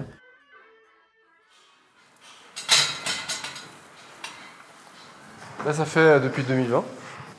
Donc j'étais euh, ingénieur. Après, enfin, j'ai fait un BPREA, euh, un brevet de responsable d'exploitation agricole. Ça va être votre première fête? La transhumance, je l'ai faite moi-même euh, tous les ans en fait. J'ai fait que à pied pour l'instant. Et je me suis fait aider par les gens de- du coin. Et euh, pendant le Covid, tout ça, j'ai toujours transhumé. moi. Et par contre, cette année, c'est là où il y a la fête, et là, c'est complètement différent. Donc là, on est aussi aidé parce que bon, faut encadrer beaucoup plus les vaches, pour que c'est vraiment contenu, euh, parce qu'il y a du public et tout ça. C'est ça, Le, le fait de les contenir, là, ça les rassure. Il y a toute la foule, mais elles savent quand même qu'on est là. À Bonne-Combe, donc on arrive, on les met dans des parcs, et puis on les laisse là, le temps que, que les gens les regardent. Juste après la station, il y a quatre parcs qui sont faits exprès.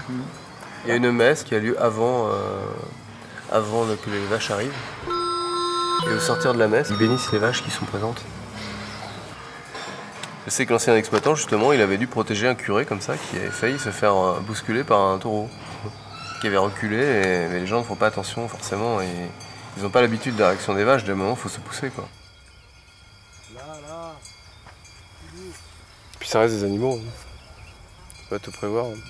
Il peut toujours y en avoir une qui a décidé ce jour-là de... Je sais pas. C'est un métier. C'est vraiment une pratique ancestrale, c'est pour ça qu'aujourd'hui elle est inscrite au patrimoine mondial de l'UNESCO. C'est clairement une fête, euh, une fête qui prend de l'ampleur, donc ça c'est très bien. Et ce qui est intéressant aujourd'hui, c'est que ben, avec euh, la structure qu'on est arrivé à monter, on le fait partager à plein d'autres gens. Et justement, pour aborder tous les sujets euh, autour de notre agriculture, c'est une super journée. La transhumance, c'est le jour où on peut leur expliquer réellement ce qu'est notre métier. Donc, euh, un client ou un futur client qu'on a qui vient, qui vient participer à ça, c'est un des moments les que privilégiés pour lui euh, ben, tout notre système de production. C'est euh, grosso modo produire de la viande à l'herbe le fait que des animaux pâturent des, des- montagnes, des parcelles, voilà, à, à défaut d'avoir un rôle paysager, on a un rôle complètement écologique. Donc quand on consomme aujourd'hui de la viande issue de ce type d'agriculture, issue de la transhumance, c'est pour ça que moi, pour moi la transhumance c'est demain le vecteur numéro un de cette viande de qualité, euh, on est, je pense, totalement en phase entre une agriculture durable et des consommateurs qui veulent des produits de qualité et qui veulent donner un sens écologique un peu à leur vie.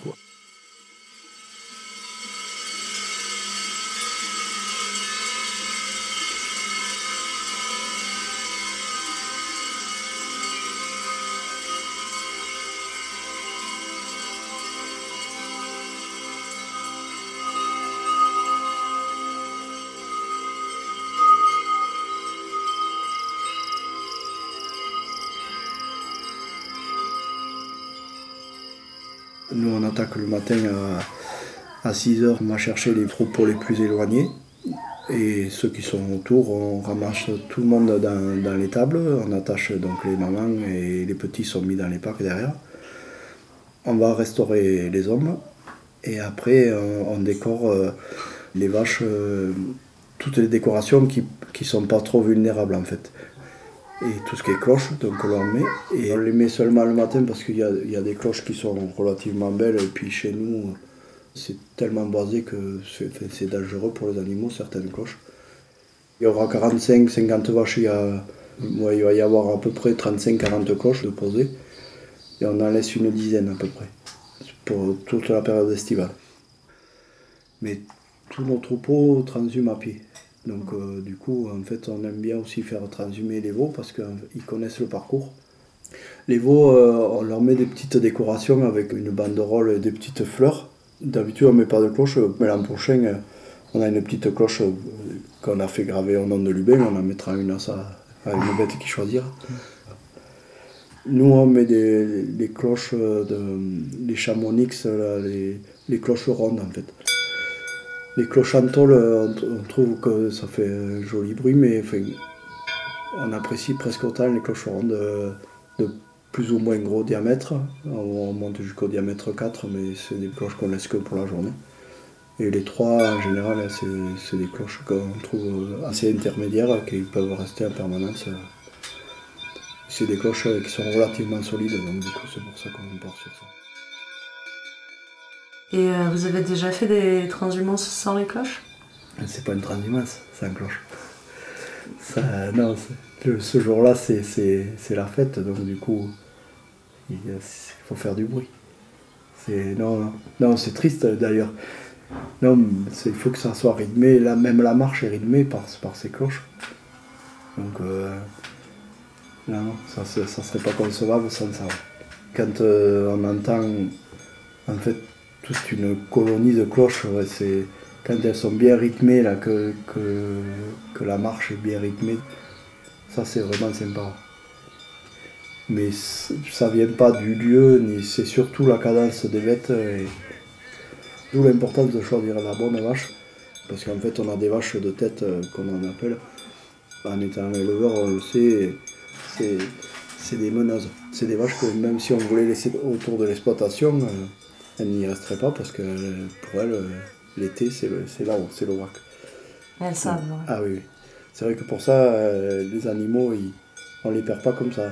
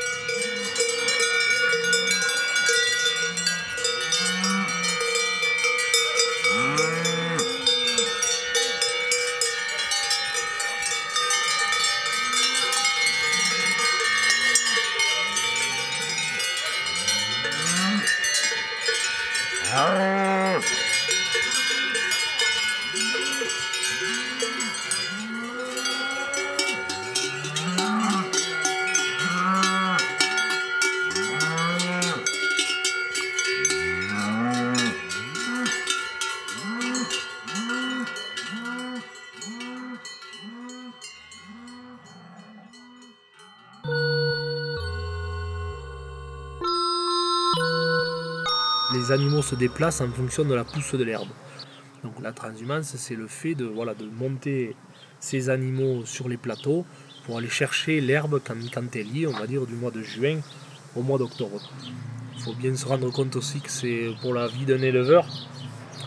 Moi, j'ai souvent l'habitude de dire que pour moi, le, le nouvel an, c'est pas le 1er janvier, c'est souvent euh, le 25 mai, parce que ça marque vraiment un tournant, on va dire, dans notre vie quotidienne. C'est-à-dire que mais tout l'hiver, on a les animaux dedans. Les animaux, ils prennent du temps. euh, et bon, il faut s'occuper des naissances, de soigner les animaux, de leur donner à manger. Euh, voilà, la transhumance, pour nous, ça marque la nouvelle saison. Les animaux qui vont être contents de retrouver l'herbe. Nous, euh, on va avoir un petit peu plus de temps. On va s'occuper des foins euh, sur l'exploitation. En fait, on a la chance d'avoir des métiers passion. Voilà, et du coup, en fait, ça te prend au trip dès que t'es petit. et- Mathieu, il a tout dit dans tout ce qu'il a raconté. C'est un moment de partage, c'est vraiment euh, un moment de famille, parce que ça rythme notre vie depuis qu'on est gamin.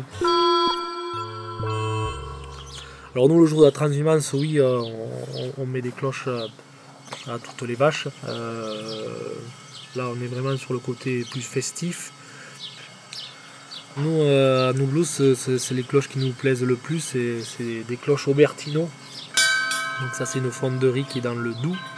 C'est une cloche euh, ronde, on va dire, euh, en bronze, qui fait un son très clair et très perçant. Donc c'est des Aubertino. Il y a marqué La c'est le nom de ma ferme. Mais les vaches, euh, moi j'avais peur à un moment donné qu'elles ne le supportent pas, que ça les embête ce bruit là tout le temps. Mais en fait elles sont plutôt contentes d'avoir une cloche. Et ça fait pas autant de bruit que ça finalement. Elles se déplacent, ça fait un petit bruit comme ça qui les accompagne, mais Elles changent un peu de- d'attitude, de comportement. ouais, on voit qu'elles sont contentes. quoi. Quand on leur met les cloches, celles qui ont les cloches elles sont fières.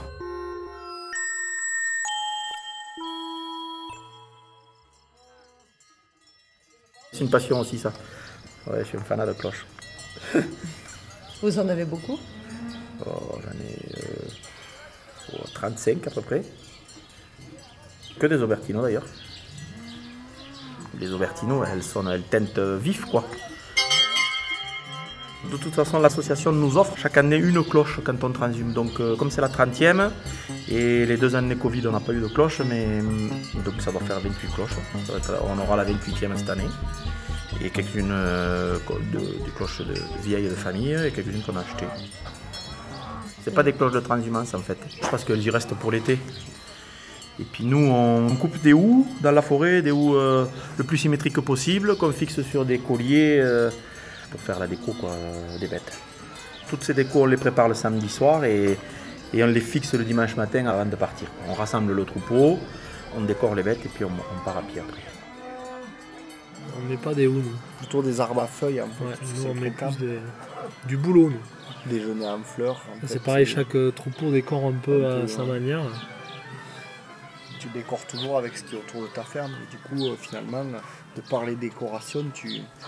ça caractérise les troupeaux en fait.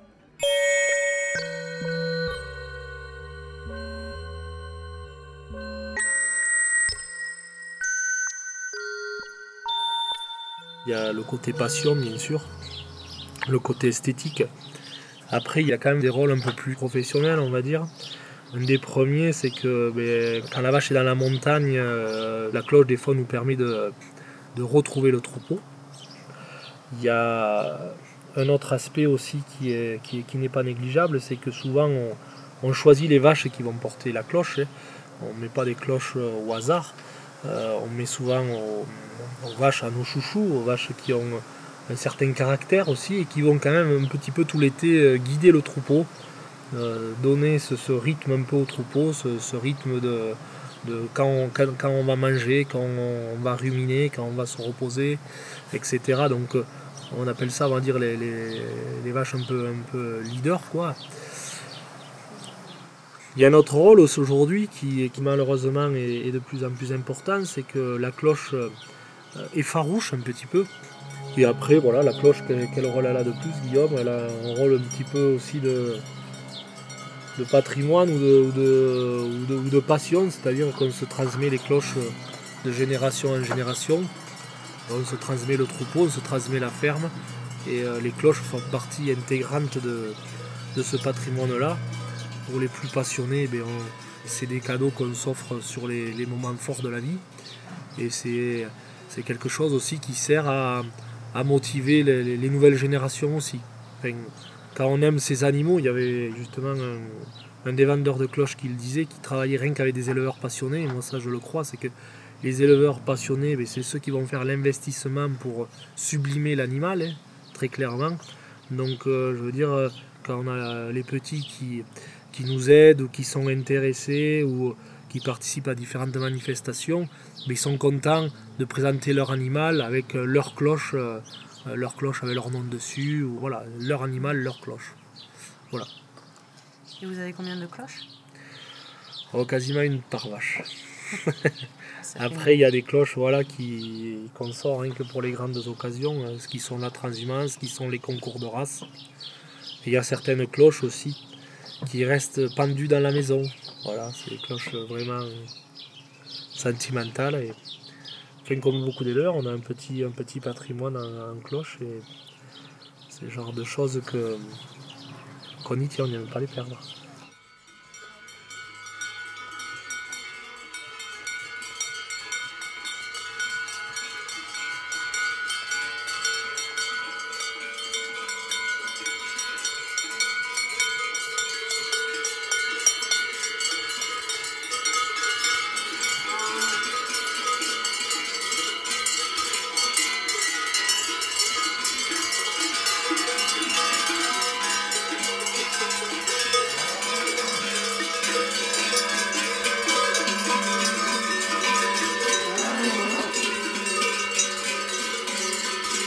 On monte, euh, comme beaucoup de troupeaux transhumants, on monte de la vallée sur le plateau.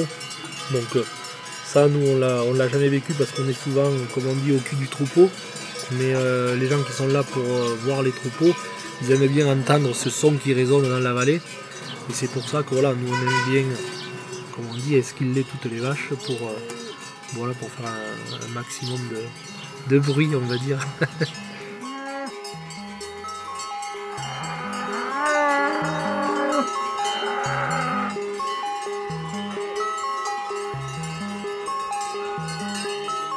De Vallée en plateau, épisode 2, Bonne Combe. Avec la participation de Paul, Joseph, Pascal, Mathieu et Guillaume Rodier, GAEC Rodier-Sartre à Noublous, entreprise de vente directe de produits fermiers, Jean-Philippe Pignol, GAEC du Brouillé, Sébastien Masson, GAEC Masson à la Muntassé, et Vincent Gély, GAEC de Lajuelle à la Fabriguette. Documentaire sonore produit et réalisé dans le cadre du cycle de recherche et création Faiseur de paysages, phénomène sonore dans l'agropastoralisme transhumant par Alban de Tournadre et Iris Kaufmann. Accueilli en résidence de territoire par le parc naturel de l'Aubrac avec le soutien de la communauté de communes d'Écosse à l'Aubrac. Nous remercions chaleureusement toutes les personnes qui ont contribué à cette enquête, nous offrant un bout de leur temps et de leur savoir.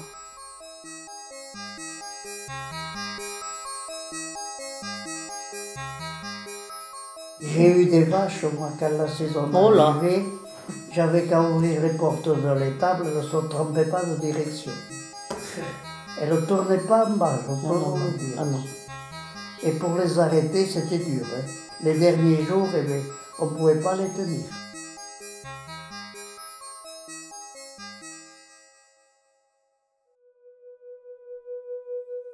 L'art de l'écoute, tous les dimanches à partir de 20h. Écoute, j'écoute. C'était de Vallée en plateau sur le chemin des transhumances vers l'Aubrac. Épisode 1 et épisode 2, on vient d'entendre Bonnecombe, la rencontre avec les participants à la fête de la transhumance du col de Bonnecombe le dimanche 22 mai 2022. Euh, et avant, c'était un épisode consacré aux méthodes d'ensonnaillement des différents GAEC participants à la fête de l'Estive à Saint-Géniès-d'Olt en Aveyron. Une proposition d'Iris Kaufmann qu'on a accueillie en première partie d'émission avec Alban de Tournadre pour nous parler de leur projet euh, faiseur de paysages. Vous retrouvez toutes les informations sur le site du collectif FEM, F-E-M, avec les autres travaux de ces deux artistes qu'on a reçus ici. Toutes les émissions de l'art de l'écoute sont sur le site de Radio Grenouille et les plateformes de diffusion en ligne. Merci d'avoir partagé ces moments en notre compagnie. À bientôt. Ouvrir ses oreilles. Des bruits, du son. L'art de l'écoute. L'art de l'écoute. Tendez l'oreille. L'art de l'écoute.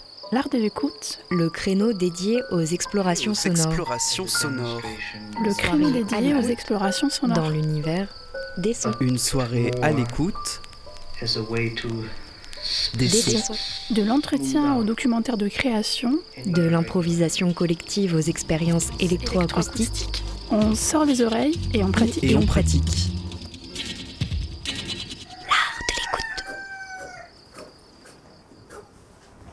Une FM qui a de l'oreille.